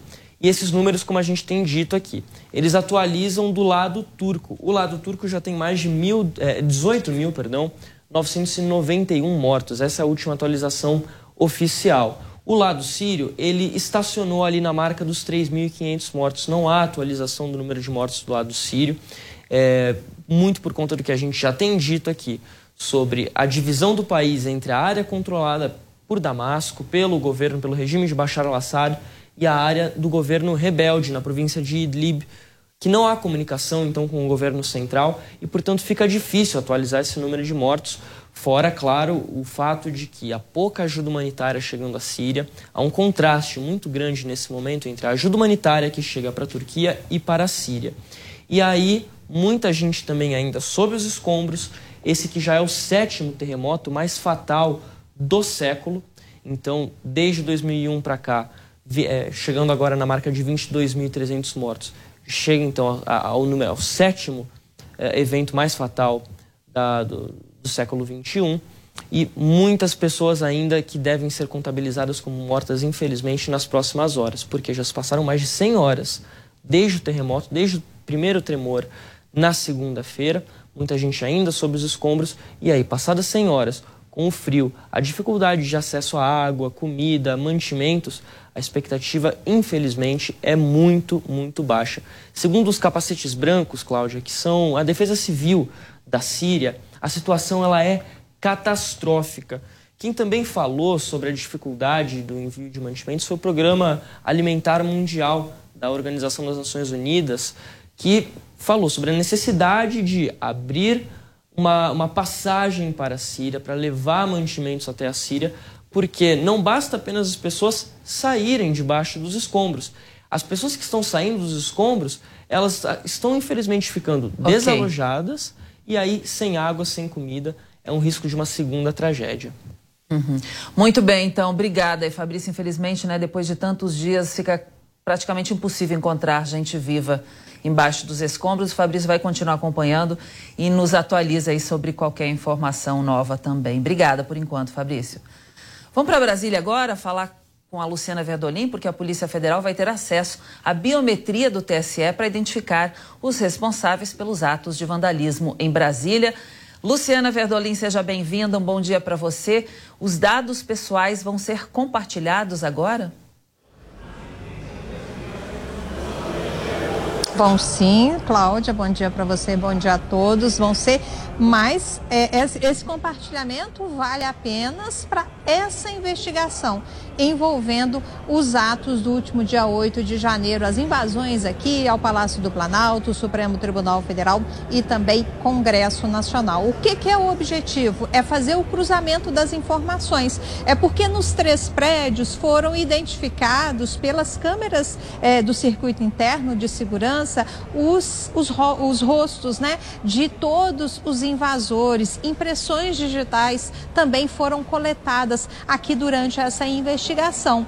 E diante da dificuldade da Polícia Federal de identificar todos esses invasores, o Supremo Tribunal Federal, na pessoa do ministro Alexandre de Moraes, autorizou o compartilhamento dos dados. Só para a gente ter uma ideia, três em cada quatro eleitores brasileiros já fizeram a biometria. Então, o Tribunal Superior Eleitoral tem o cadastro de mais de 118 milhões de brasileiros. São 156 milhões de eleitores. Então, é um cadastro bastante é, importante nessa questão da identificação que agora vai poder ser utilizado. Agora, o ministro Alexandre de Moraes, nessa decisão que ele autorizou, o ministro Alexandre de Moraes, nessa aceleração nos principais segmentos econômicos. Esta semana foi uma semana também de muita agitação no mercado financeiro. O grande tema foi o ataque do presidente Lula à autonomia do Banco Central. O presidente Lula está inconformado com algo que ele considera que são juros muito elevados. Ele acha que a autonomia do Banco Central não é positiva para o país e, consequentemente, ele quer mudar, inclusive alterar as metas de inflação previstas para os próximos anos. A grande dúvida é: se o presidente Lula tentar acabar com a autonomia do Banco Central, qual será a reação do Congresso Nacional? Quem responde a essa pergunta é o repórter João Vitor Rocha. Presidente da Câmara dos Deputados, Arthur Lira, ele afirmou que a autonomia do Banco Central aqui do Brasil não retroagirá depois de ter sido escolhida, depois de ter sido aprovada pelo Congresso Nacional em 2021. Segundo Arthur Lira, essa autonomia dos bancos centrais em todo o mundo é uma marca mundial e o Brasil precisa seguir essa medida. A fala de Lira se dá em meio a diversas críticas de Lula em relação ao Banco Central e também ao presidente do BC, Roberto Campos Neto. Com relação à independência do Banco Central, esse assunto não retroagirá. Né? O Banco Central independente ela é uma marca mundial, uh, o Brasil precisa se inserir nesse contexto. Lógico que nós temos sempre as acomodações entre ministros da economia, presidente do Banco Central, muitas vezes esses assuntos são trazidos à tona e eu penso que, tecnicamente, o Banco Central Independente foi o modelo escolhido pelo Congresso Nacional e que ele dificilmente retroagirá. Ainda nesta semana, a bancada do PT apoiou um convite para que Roberto Campos Neto vá até o Congresso Nacional explicar a política de juros aqui do Brasil, já que na semana passada a taxa Selic foi mantida em 13,75%. Já nesta quinta-feira, o ministro das Relações Institucionais, Alexandre Padilha, ele afirmou que não há qualquer ruído entre o Banco Central e o governo federal e não há também intenção de retirar o presidente do BC. Faz parte da lei de independência do Banco Central poder prestar contas se os objetivos que estão ali no Banco Central estão sendo cumpridos ou não. Então, é, eu acho que esse debate é livre e tem que ser visto dessa forma. Não tem que, né? Aqui no Brasil, no mundo inteiro, no mundo inteiro as autoridades monetárias vão para o Congresso Nacional, vão para seminários, debatem isso publicamente. Então, acho que tem que ser visto como nenhum tabu ou qualquer problema, é, a vontade de qualquer parlamentar de fazer convite ou de ir ao Banco Central discutir, acompanhar, querer é, entender um pouco melhor as decisões e, sobretudo, a ata do Copom. Ainda nesta semana, também o PSOL aprovou e enviou para a Câmara dos Deputados um PL, um projeto de lei para revogar a autonomia do Banco Central. Porém, dentro da bancada governista, não há qualquer consenso sobre esta possibilidade. Muito bem, concordo plenamente que faz parte da democracia. O Congresso tem o direito de convocar o presidente do Banco Central para dar explicações, esclarecer como é que ele está combatendo a inflação, como que ele pretende cumprir as metas, tudo ok. Agora, o PSOL presta um enorme desserviço ao próprio governo Lula ao ficar querendo projeto de lei para acabar com a autonomia do Banco Central. Eles não entenderam que é graças à autonomia do Banco Central que, por exemplo, a gente vive um momento de tranquilidade no câmbio. Apesar de todos os ruídos políticos, o dólar continua ali na casa de R$ 5,25, sem nenhum drama. Por quê? Porque o mercado financeiro enxerga justamente no Banco Central autônomo alguém capaz de controlar a inflação e, se preciso, sim, com autonomia, poderá subir juros. Bom, para debater esse e outros assuntos, a gente recebe aqui nos estúdios da Jovem Pan News o CEO da AlphaTri, que também é diretor de investimentos, Rodrigo Jolig. Rodrigo, bom dia, seja bem-vindo, tudo bem? Bom dia, Luiz, obrigado pelo, pelo convite. Rodrigo, eu queria o seu olhar do mercado financeiro. Como é que o mercado está enxergando toda essa polêmica envolvendo a autonomia do Banco Central, juros elevados e metas de inflação? É, eu acho que assim, toda essa, essa discussão é, só trouxe mais volatilidade para o mercado, né? E, e, o modelo, o Banco Central trabalha com modelos de previsão e esses modelos têm incertezas. Então, quando você aumenta a, a, a volatilidade da sua projeção, fica só mais difícil prever e, e mais, é mais difícil o trabalho do Banco Central, que já não é dos mais fáceis, né? Teve um, um choque de inflação global vindo, de, vindo muito de externo também. É, as economias estão superaquecidas, o, o, como a gente viu hoje mais cedo com o dado de serviços. É, o Banco Central foi, fez, fez o necessário, subiu os juros, é, ancorou as expectativas e essa discussão toda tem, tem só atrapalhado a, a, a desancorar as expectativas futuras. Né? As pessoas, os agentes econômicos baseiam suas expectativas com a, com a, meta de inflação. Então, se o Banco Central é crível, as pessoas acham que a inflação vai ser o que o Banco Central se comprometeu a entregar. É, e, e, isso tudo só dificulta mais o trabalho do Banco Central. As, as expectativas do Focus têm subido nessa semana, vem subindo, né? Então, é, assim, é, tem é, tudo que a gente visto, tem visto acontecer tem só mais dificultado o cenário em que o Banco Central estava tudo sinalizado que ia cortar juros esse ano, mas para o final do ano o mercado começou a questionar isso. Então, e os juros longos, no final das contas, é, é oferta e demanda, é, é, mais mercado e o, até o próprio Banco Central tem pouca influência sobre os juros longos, enquanto decisões fiscais, decisões do governo são mais relevantes para essa parte, então, é, de, de, da parte longa da curva de juros, que é a que impacta a economia. Agora, Rodrigo, quem define a meta de inflação é o Conselho Monetário Nacional, que é formado pelo próprio presidente do Banco Central, pelo ministro da Fazenda e a ministra do Planejamento, no caso a Simone Tebet. Há algum risco, na sua opinião, de as metas futuras serem revisadas, serem reduzidas nos próximos anos e de que forma o mercado receberia esse tipo de alteração? Eu acho que uma conversa de revisão de meta no, no, curto prazo já aconteceu isso na história do Brasil. Se olhar lá em, na, na, em 2002, tivemos um choque muito forte, a meta foi revisada e o mercado entendeu e viu que às vezes é uma meta que, dado o choque que teve, é inatingível, mas é importante que as, as expectativas de longo prazo continuem ancoradas, né?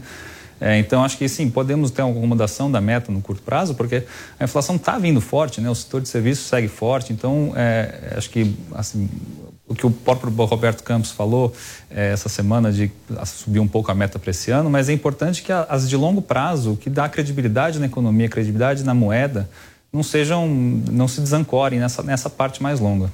Perfeito. Vamos agora então conferir o mercado financeiro nesta sexta-feira. Para isso, nós preparamos algumas telas mostrando que é um final de semana levemente positivo aqui no Brasil, mas ruim lá fora. Acompanhe só. Vamos ao telão aqui. O índice Bovespa leve alta de 0,13% aos 108.149 pontos. O índice Bovespa continua operando no vermelho neste ano, portanto, quem investiu na virada do ano está perdendo dinheiro. No próximo gráfico, a gente vai ver as bolsas globais, começando pelas europeias, repare, tudo em queda.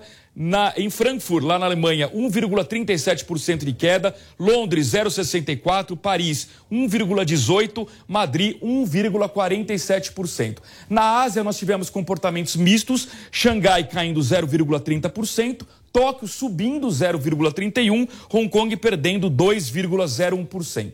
Nos Estados Unidos, quem nos acompanha por imagem, no YouTube, na Panflix, observa tudo em queda, mas na verdade isso aqui é o fechamento de ontem, porque o mercado americano abre daqui a pouquinho às 11h30 pelo horário de Brasília, porém o índice futuro das bolsas americanas também indica uma abertura em queda, acompanhando o pessimismo europeu. E no último gráfico, o mercado de câmbio, as moedas, hoje dólar caindo 0,68%, R$ 5,26. Lembrando que na semana passada chegou a cair a R$ 4,94, mas de lá para cá com tantas críticas do presidente Lula ao Banco Central, o dólar acabou subindo um pouquinho. O euro em queda hoje de 1,11%, R$ 5,62. Bitcoin praticamente estável, 21.820 dólares. Dentro da Bolsa de Valores tem um caso muito polêmico envolvendo as ações das lojas americanas. Nós vamos ao Rio de Janeiro, ao vivo, com o repórter Matheus Coelzer. Matheus, bom dia. Quais são as novidades sobre as lojas americanas? Olá, Luiz. Bom dia para você, a todos que nos acompanham aqui no mercado financeiro. Quando a gente fala do Grupo Americanas aqui no Rio de Janeiro, a Justiça determinou agora, então, que se tenha uma questão mais ligada a toda a tratativa correlacionada a questão contábil, para ver se de fato os investidores ou a própria equipe que faz a constituição do grupo possa ou não ter agido de má fé. Então, portanto, uma perícia, uma espécie de vistoria deve ser realizada para poder entender o que de fato estaria acontecido desde que foi decretado esse prejuízo financeiro que ultrapassou 43 bilhões de reais. A gente vem trazendo essas informações, né, Luiz, aqui no mercado financeiro, em relação também à necessidade da recuperação do dinheiro para giro de caixa, para o pagamento dos funcionários. Essa decisão, ela foi determinada nesta semana pela Justiça e a gente acaba de receber também uma outra informação, Luiz, a respeito disso, que o juiz deu um prazo de cinco dias para que a Americanas apresente o edital com a operação financeira, porque agora também parte do quadro colaborativo, parte também de acionistas vão poder entrar com dois 2 bilhões de reais, inicialmente de forma emergencial, com aporte de 1 bilhão de reais, consequentemente depois mais 1 bilhão de reais para tentar recuperar todos esses prejuízos aí que já foram colocados há bastante tempo e os bancos também que já conseguiram fazer a revogação dos valores. A gente trouxe o Banco Itaú, o Banco Safra, onde tinham sido feitos, eh, alguns valores tinham sido retidos e o Grupo Americanas conseguiu fazer com que esse dinheiro voltasse ao caixa. Agora, um passo importante na medida em que é determinado pela justiça que se tem esse pente fino, digamos assim, na área contábil para poder entender um pouco melhor o que estaria acontecendo em relação a essas finanças. Luiz. Obrigado, Matheus Coelzer, ao vivo do Rio de Janeiro. Neste momento, as ações das lojas americanas sobem 8%, mas não se empolguem não, porque elas estão valendo apenas R$ 1,07. Lembrando que antes da crise, elas valiam 12 reais. Portanto, a queda acumulada ainda supera os 90%. Aqui nos estúdios da Jovem Pan News, conosco, Rodrigo Jolig, ele que é diretor de investimentos e co-CEO da AlphaTri. Rodrigo, vamos orientar os investidores, começando por aquele investidor mais conservador, que está com medo do futuro, com medo eventualmente até da inflação piorar e os juros subirem. Qual é a melhor alternativa neste momento? É, então, a gente tem, a gente tem uma, um nosso cenário, né? A gente está trabalhando com um cenário que é, é, no, no, os bancos centrais, não só do Brasil, né? E do mundo, estão sendo desafiados a combater, a, a, tomar medidas mais duras contra a inflação, né? Subindo juros. O setor de serviços segue muito forte no Brasil, lá fora. Então, acho que é um cenário em que os juros devem continuar subindo lá fora. O Brasil já fez boa parte, já fez, está tudo sinalizado que, que o ajuste tá, já foi feito e é um momento de espera, mas é, os juros devem seguir altos, as, as, as economias devem começar a dar sinais de fraqueza.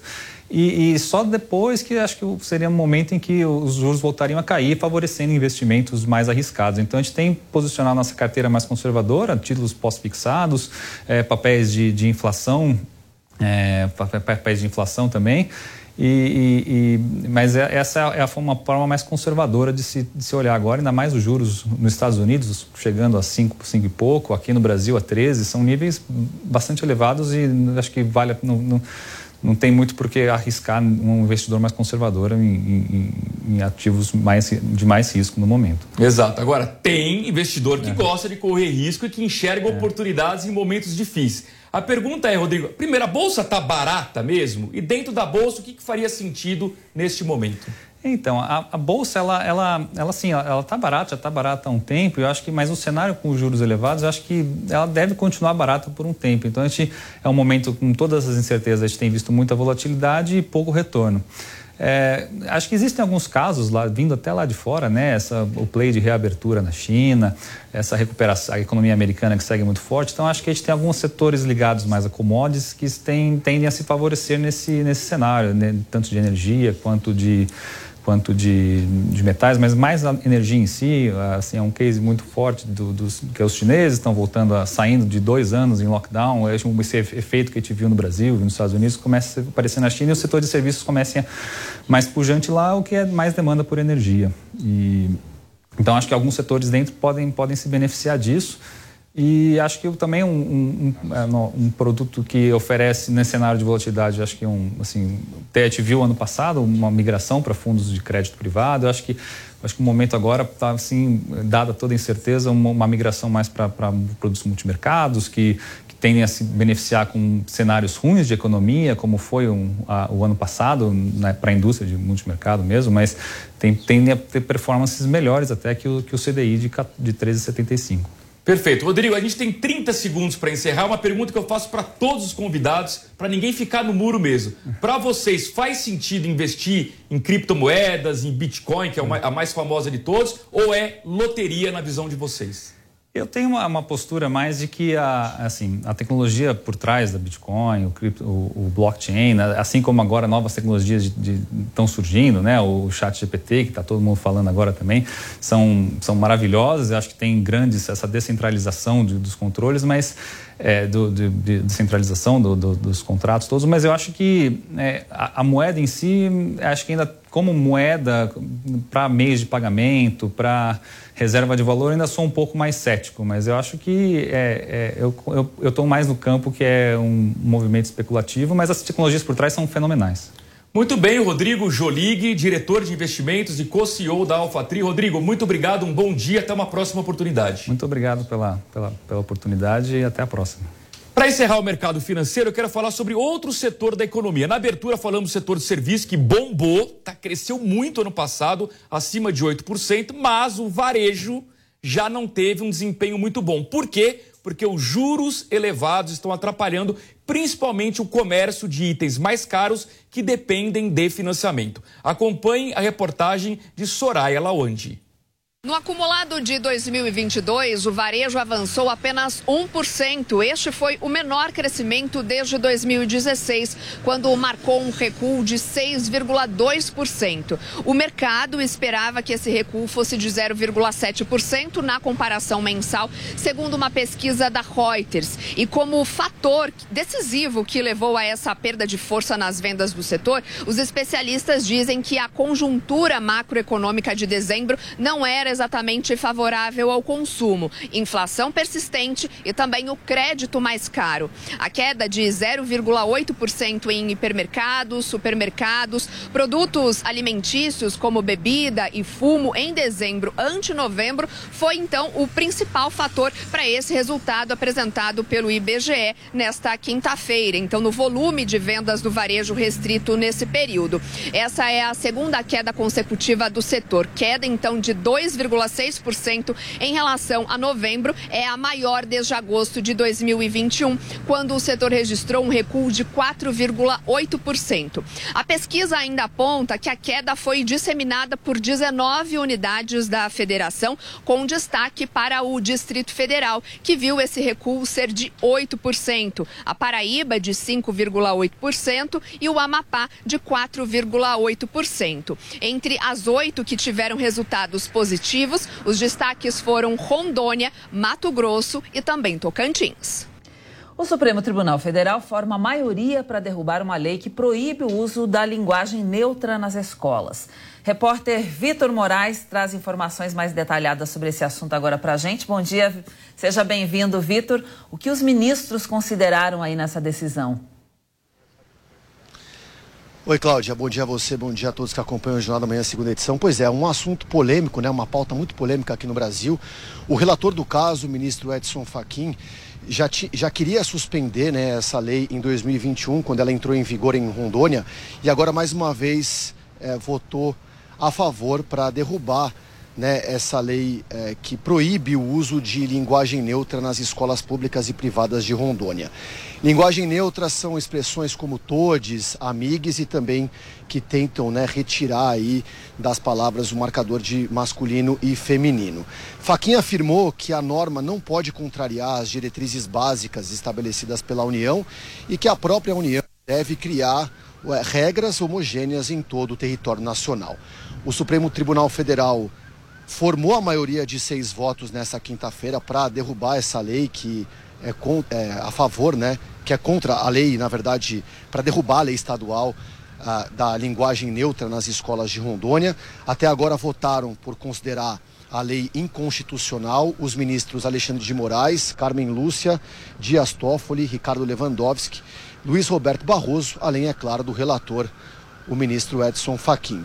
A votação sobre esse tema no STF vai até a meia-noite de hoje, Cláudia.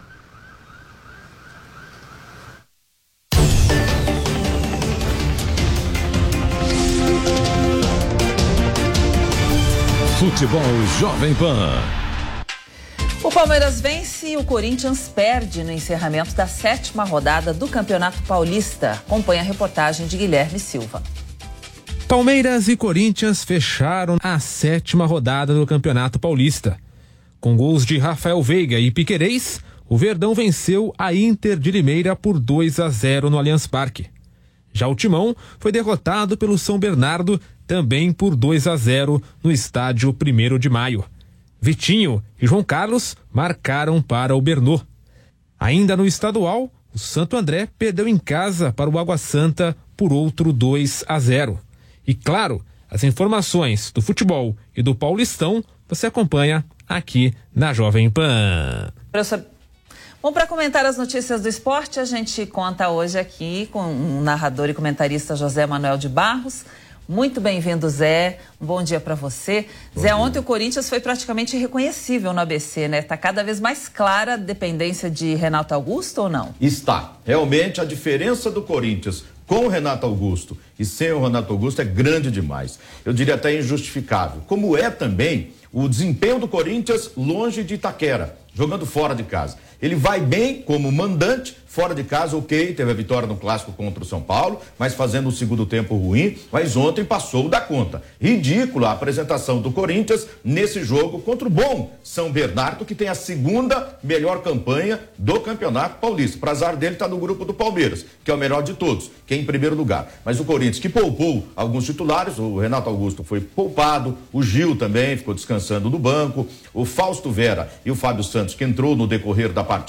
Enfim, quando o Corinthians o Yuri Alberto estava fora. Quando o Corinthians não joga com o seu melhor time, com o seu 11 considerado titular, ele sofre muito. Fora de casa, também sofre muito. E sem o Renato Augusto, dá para a gente exagerar um pouquinho e dizer falta meio time para o Corinthians, enquanto o Palmeiras sobrou. Se faltou muito para o Corinthians, sobrou para o Palmeiras, venceu a Inter de Limeira por 2 a 0 no Palestra Itália, três pênaltis no jogo. Rafael Veiga converteu um, Dudu perdeu um e o próprio Veiga perdeu o outro. Ou seja, de três pênaltis o Palmeiras conseguiu converter um, mas chutou 15 bolas no gol. Num comparativo, o Corinthians finalizou nos últimos dois jogos cinco vezes quatro no primeiro tempo do jogo de domingo contra o Botafogo e só uma bola no gol na partida de ontem contra o São Bernardo, em São Bernardo do Campo. Ou seja, o Corinthians precisa realmente buscar uma solução para tantos problemas. A nota triste envolvendo essas duas equipes, não. Envolvendo torcidas organizadas de Corinthians e Palmeiras, foi o que estão chamando aí de uma emboscada da torcida do Palmeiras, Mancha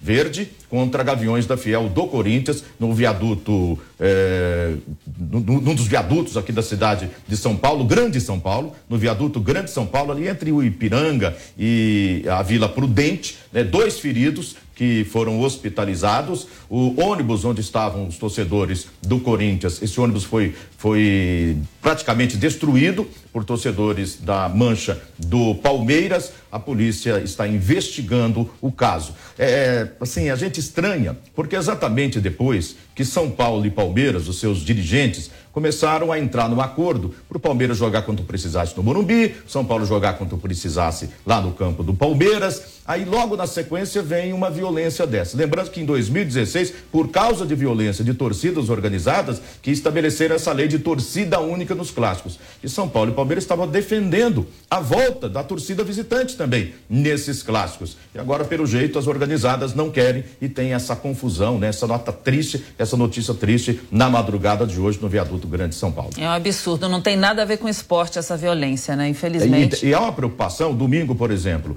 o time do Palmeiras joga em Diadema às 11 da manhã. Aí o torcedor pode falar, mas o Corinthians vai jogar em Brasília contra a Portuguesa. Só que às 10 e 15 da manhã em Itaquera tem a final da Supercopa Feminina entre Corinthians e Flamengo certamente é, torcedores organizados do Corinthians comparecerão ao jogo. Muito embora não precisa jogo para eles marcarem é, brigas, né? Sim. Não precisa nem jogo para isso. Mas está aí uma preocupação. Palmeiras joga às 11 em Diadema e em Itaquera tem jogo do Corinthians feminino domingo. Tomar cuidado então, lamentável, né, Zé? Bom, Zé, agora falando aí do final de semana, temos o famoso clássico Sansão e as duas equipes chegam pressionadas, né? Sem dúvida. É, o Santos teve um respiro com a vitória na última quarta-feira por 1 a 0 contra o São Bento na Vila Belmiro. O Dari Helman, o treinador, respirou. Alguns reforços estão chegando. Talvez haja novidade no time para o clássico de domingo. E o São Paulo pressionado.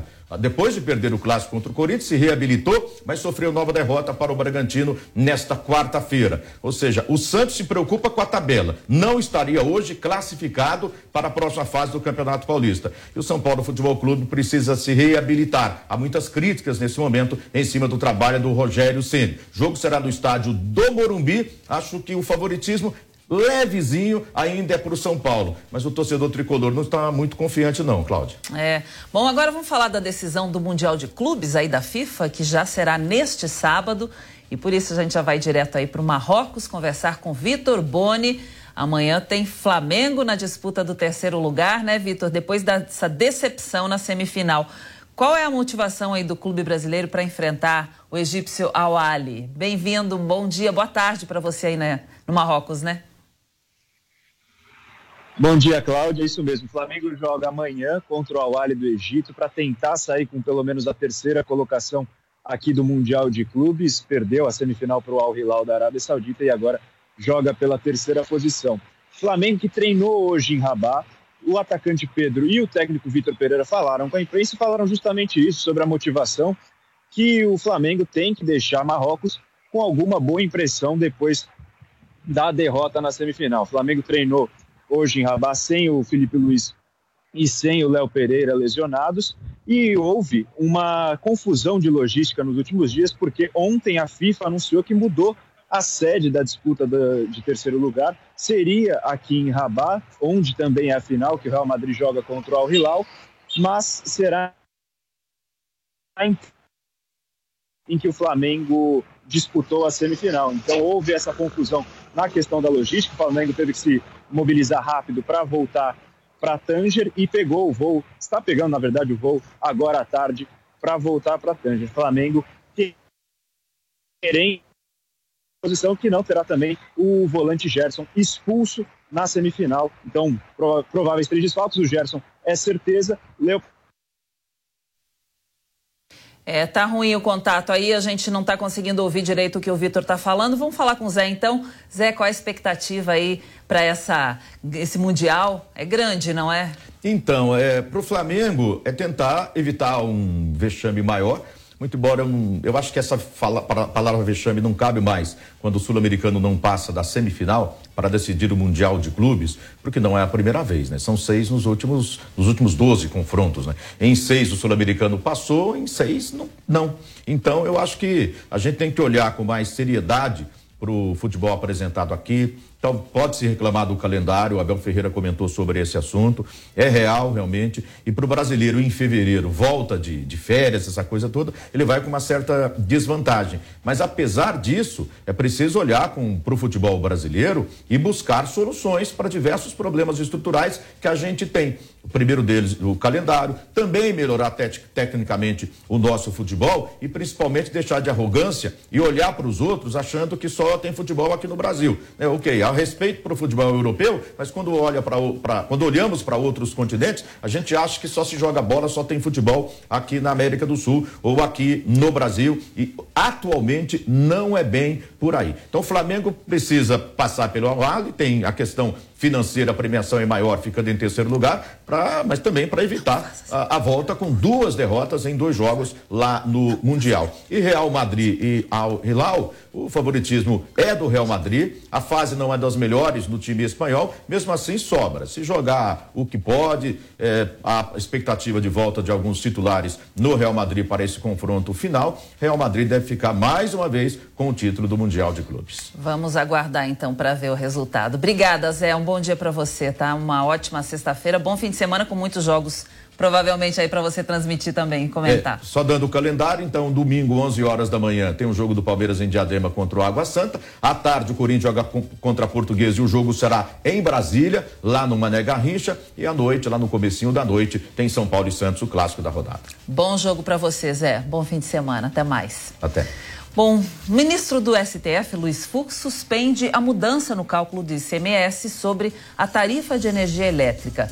O ministro afirmou que a medida prejudicou a arrecadação dos estados e municípios. Essa mudança foi aprovada pelo Congresso no ano passado e também firmou o teto de 18% para a alíquota do imposto. Fux entendeu que a União extrapolou suas competências ao mudar essa base de cálculo do ICMS. Desmatamento na Amazônia cai 61%. De acordo com o Instituto de Pesquisas Espaciais, o acumulado de alertas em janeiro foi de 167 quilômetros quadrados. Esta é a quarta menor marca para o mês da série do TETER, que começou em 2015.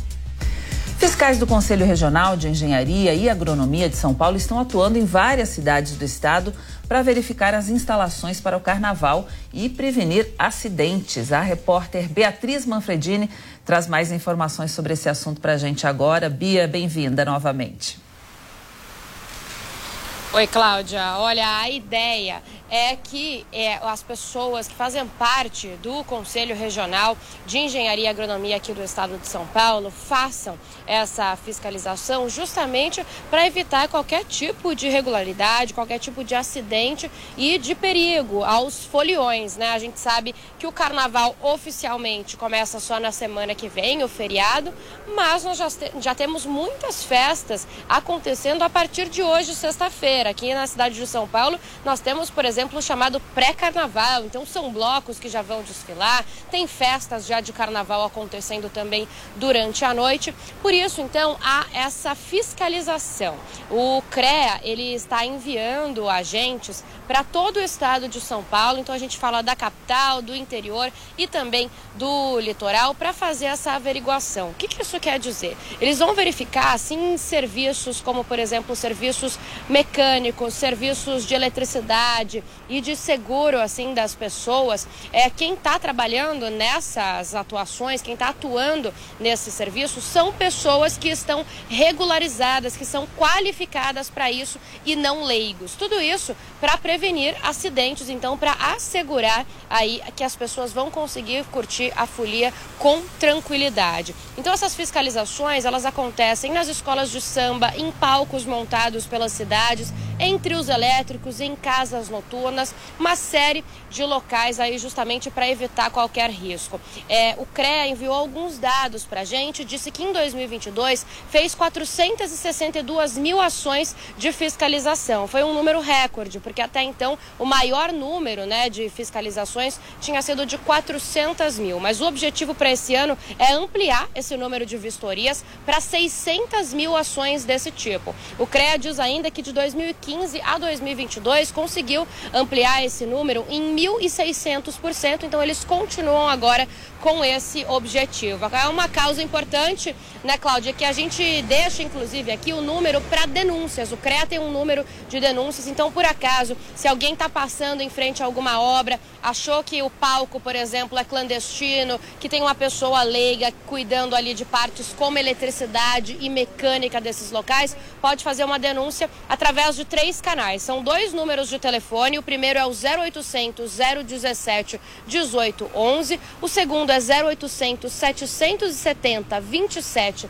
32 ou também dá para deixar uma mensagem online no e-mail faleconosco@creasp.org.br. Cláudia. Muito bem, preocupação importante, né? Cuidar da segurança desses foliões que estão ansiosos pelo carnaval. Obrigada, Bia. Bom trabalho para você.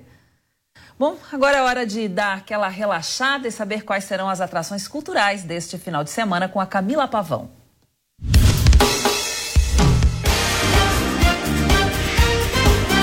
Agenda Cultural.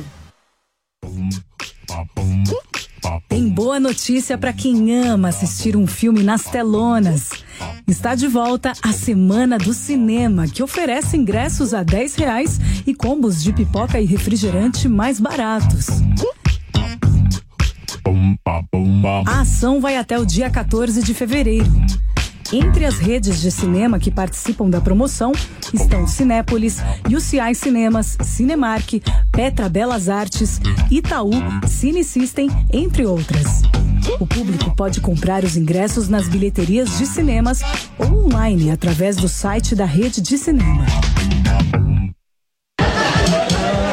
Está no Rio de Janeiro não pode perder a comédia Minha Vida em Marte, que está em cartaz no Teatro Casa Grande. A estrela do espetáculo é a atriz Mônica Martelli, que vive a personagem Fernanda, que é casada há oito anos e está vivendo uma crise no casamento. E eu fingi que eu tava muito doida. Ela busca tentar encontrar saídas para as intolerâncias diárias que a rotina traz, o acúmulo de mágoas e expectativas frustradas regadas a muita comédia. A curta temporada vai até o dia 12 de fevereiro e os ingressos estão disponíveis nas bilheterias virtuais. Na sua idade. Está acontecendo.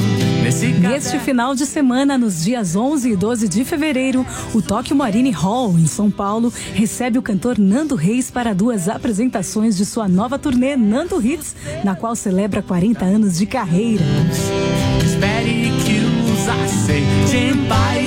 A turnê traz como novidade a participação especial do filho de Nando, Sebastião Reis, e para o show do dia 12 de fevereiro, Nando recebe ao seu lado a dupla Ana Vitória. O roteiro do show parte da ligação pessoal de Nando Reis com a intimidade de sua música ao longo dos anos e inclui canções como Dois Rios, parceria com Samuel Rosa e Loborges. Eu só preciso ter você. E Onde Você Mora, parceria com Marisa Monte. Ainda tem ingressos nas bilheterias virtuais. Muita sorte. Aonde quer que eu vá. O DNA comprova a relação sexual de Daniel Alves com a vítima. Os vestígios foram colhidos no banheiro da discoteca e no exame do corpo de delito da jovem. As informações são do jornal espanhol El Periódico. Os exames foram obtidos pelo Instituto Nacional de Toxicologia e Ciências Forenses da Espanha. Daniel Alves está no presídio Bryans 2, sem direito à fiança. O brasileiro está preso na Espanha desde 20 de janeiro, acusado de estuprar uma jovem de 23 anos em uma boate de Barcelona. A Polícia Federal iniciou hoje uma operação para combater o garimpo ilegal na terra indígena Yanomami. A Operação Libertação tem como objetivo proteger a população indígena por meio da interrupção do garimpo ilegal. De acordo com a Polícia Federal, para impedir o garimpo ilegal, os agentes devem trabalhar em duas frentes: a inutilização da infraestrutura que sustenta o crime e a busca por provas. As ações de planejamento estão sendo realizadas no Centro de Comando da Superintendência da Polícia Federal em Roraima. E com essas informações a gente encerra o Jornal da Manhã, segunda edição desta sexta-feira, agradecendo a sua audiência, a sua companhia. Então, bom fim de semana, aproveite. Segunda tem mais Jornal da Manhã, segunda edição, às 10 horas da manhã. Então, eu te espero. Até lá.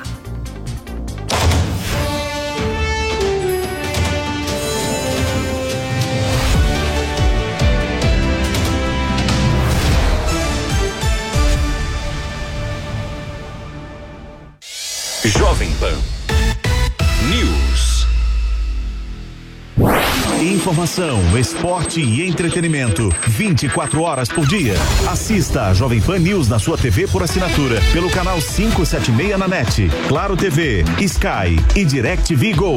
Pelo canal 581 na Vivo TV ou pela Oi Play. E acompanhe também nas parabólicas. Fique bem informado na Jovem Pan News. Jovem Pan News. A notícia que você quer saber. A notícia que você precisa saber. 24 horas com você. No seu rádio e na internet. Jovem Pan. Todo dia você confere o melhor do humor, a música que você curte e informação com quem tem opinião de verdade. Mas nem sempre dá para escutar o programa que você quer no horário que passa, não é? Então acesse jovempan.com.br barra podcasts ou seu aplicativo preferido e leve a Jovem Pan onde for. A Jovem Pan tem um podcast certo para você. Notícias, esportes, entretenimento, tudo feito para você ouvir onde e quando quiser. Jornal da Manhã. Começando o Jornal da Manhã para todo o Brasil. Pânico. Paniqueira no ar, meus bebês, diretamente dos estúdios faraônicos da Panflix. Futebol. Vem, vem, Adriano, limpou, vai bater, marcou! Agora toda a programação da Jovem Pan está em um só lugar. Panflix, a TV da Jovem Pan, de graça na internet. Baixe grátis na App Store ou no Google Play. Panflix, assista onde estiver, na hora que quiser. Rede Jovem Pan News. A informação com a agilidade que você precisa. Esta, esta é a Jovem Pan News. Futebol na Jovem Pan. Um show de informação e opinião. Aqui, a mais vibrante transmissão com a palavra de quem faz o jogo e a emoção da bola rolando. Entre em campo na sintonia do melhor time de esportes do rádio brasileiro.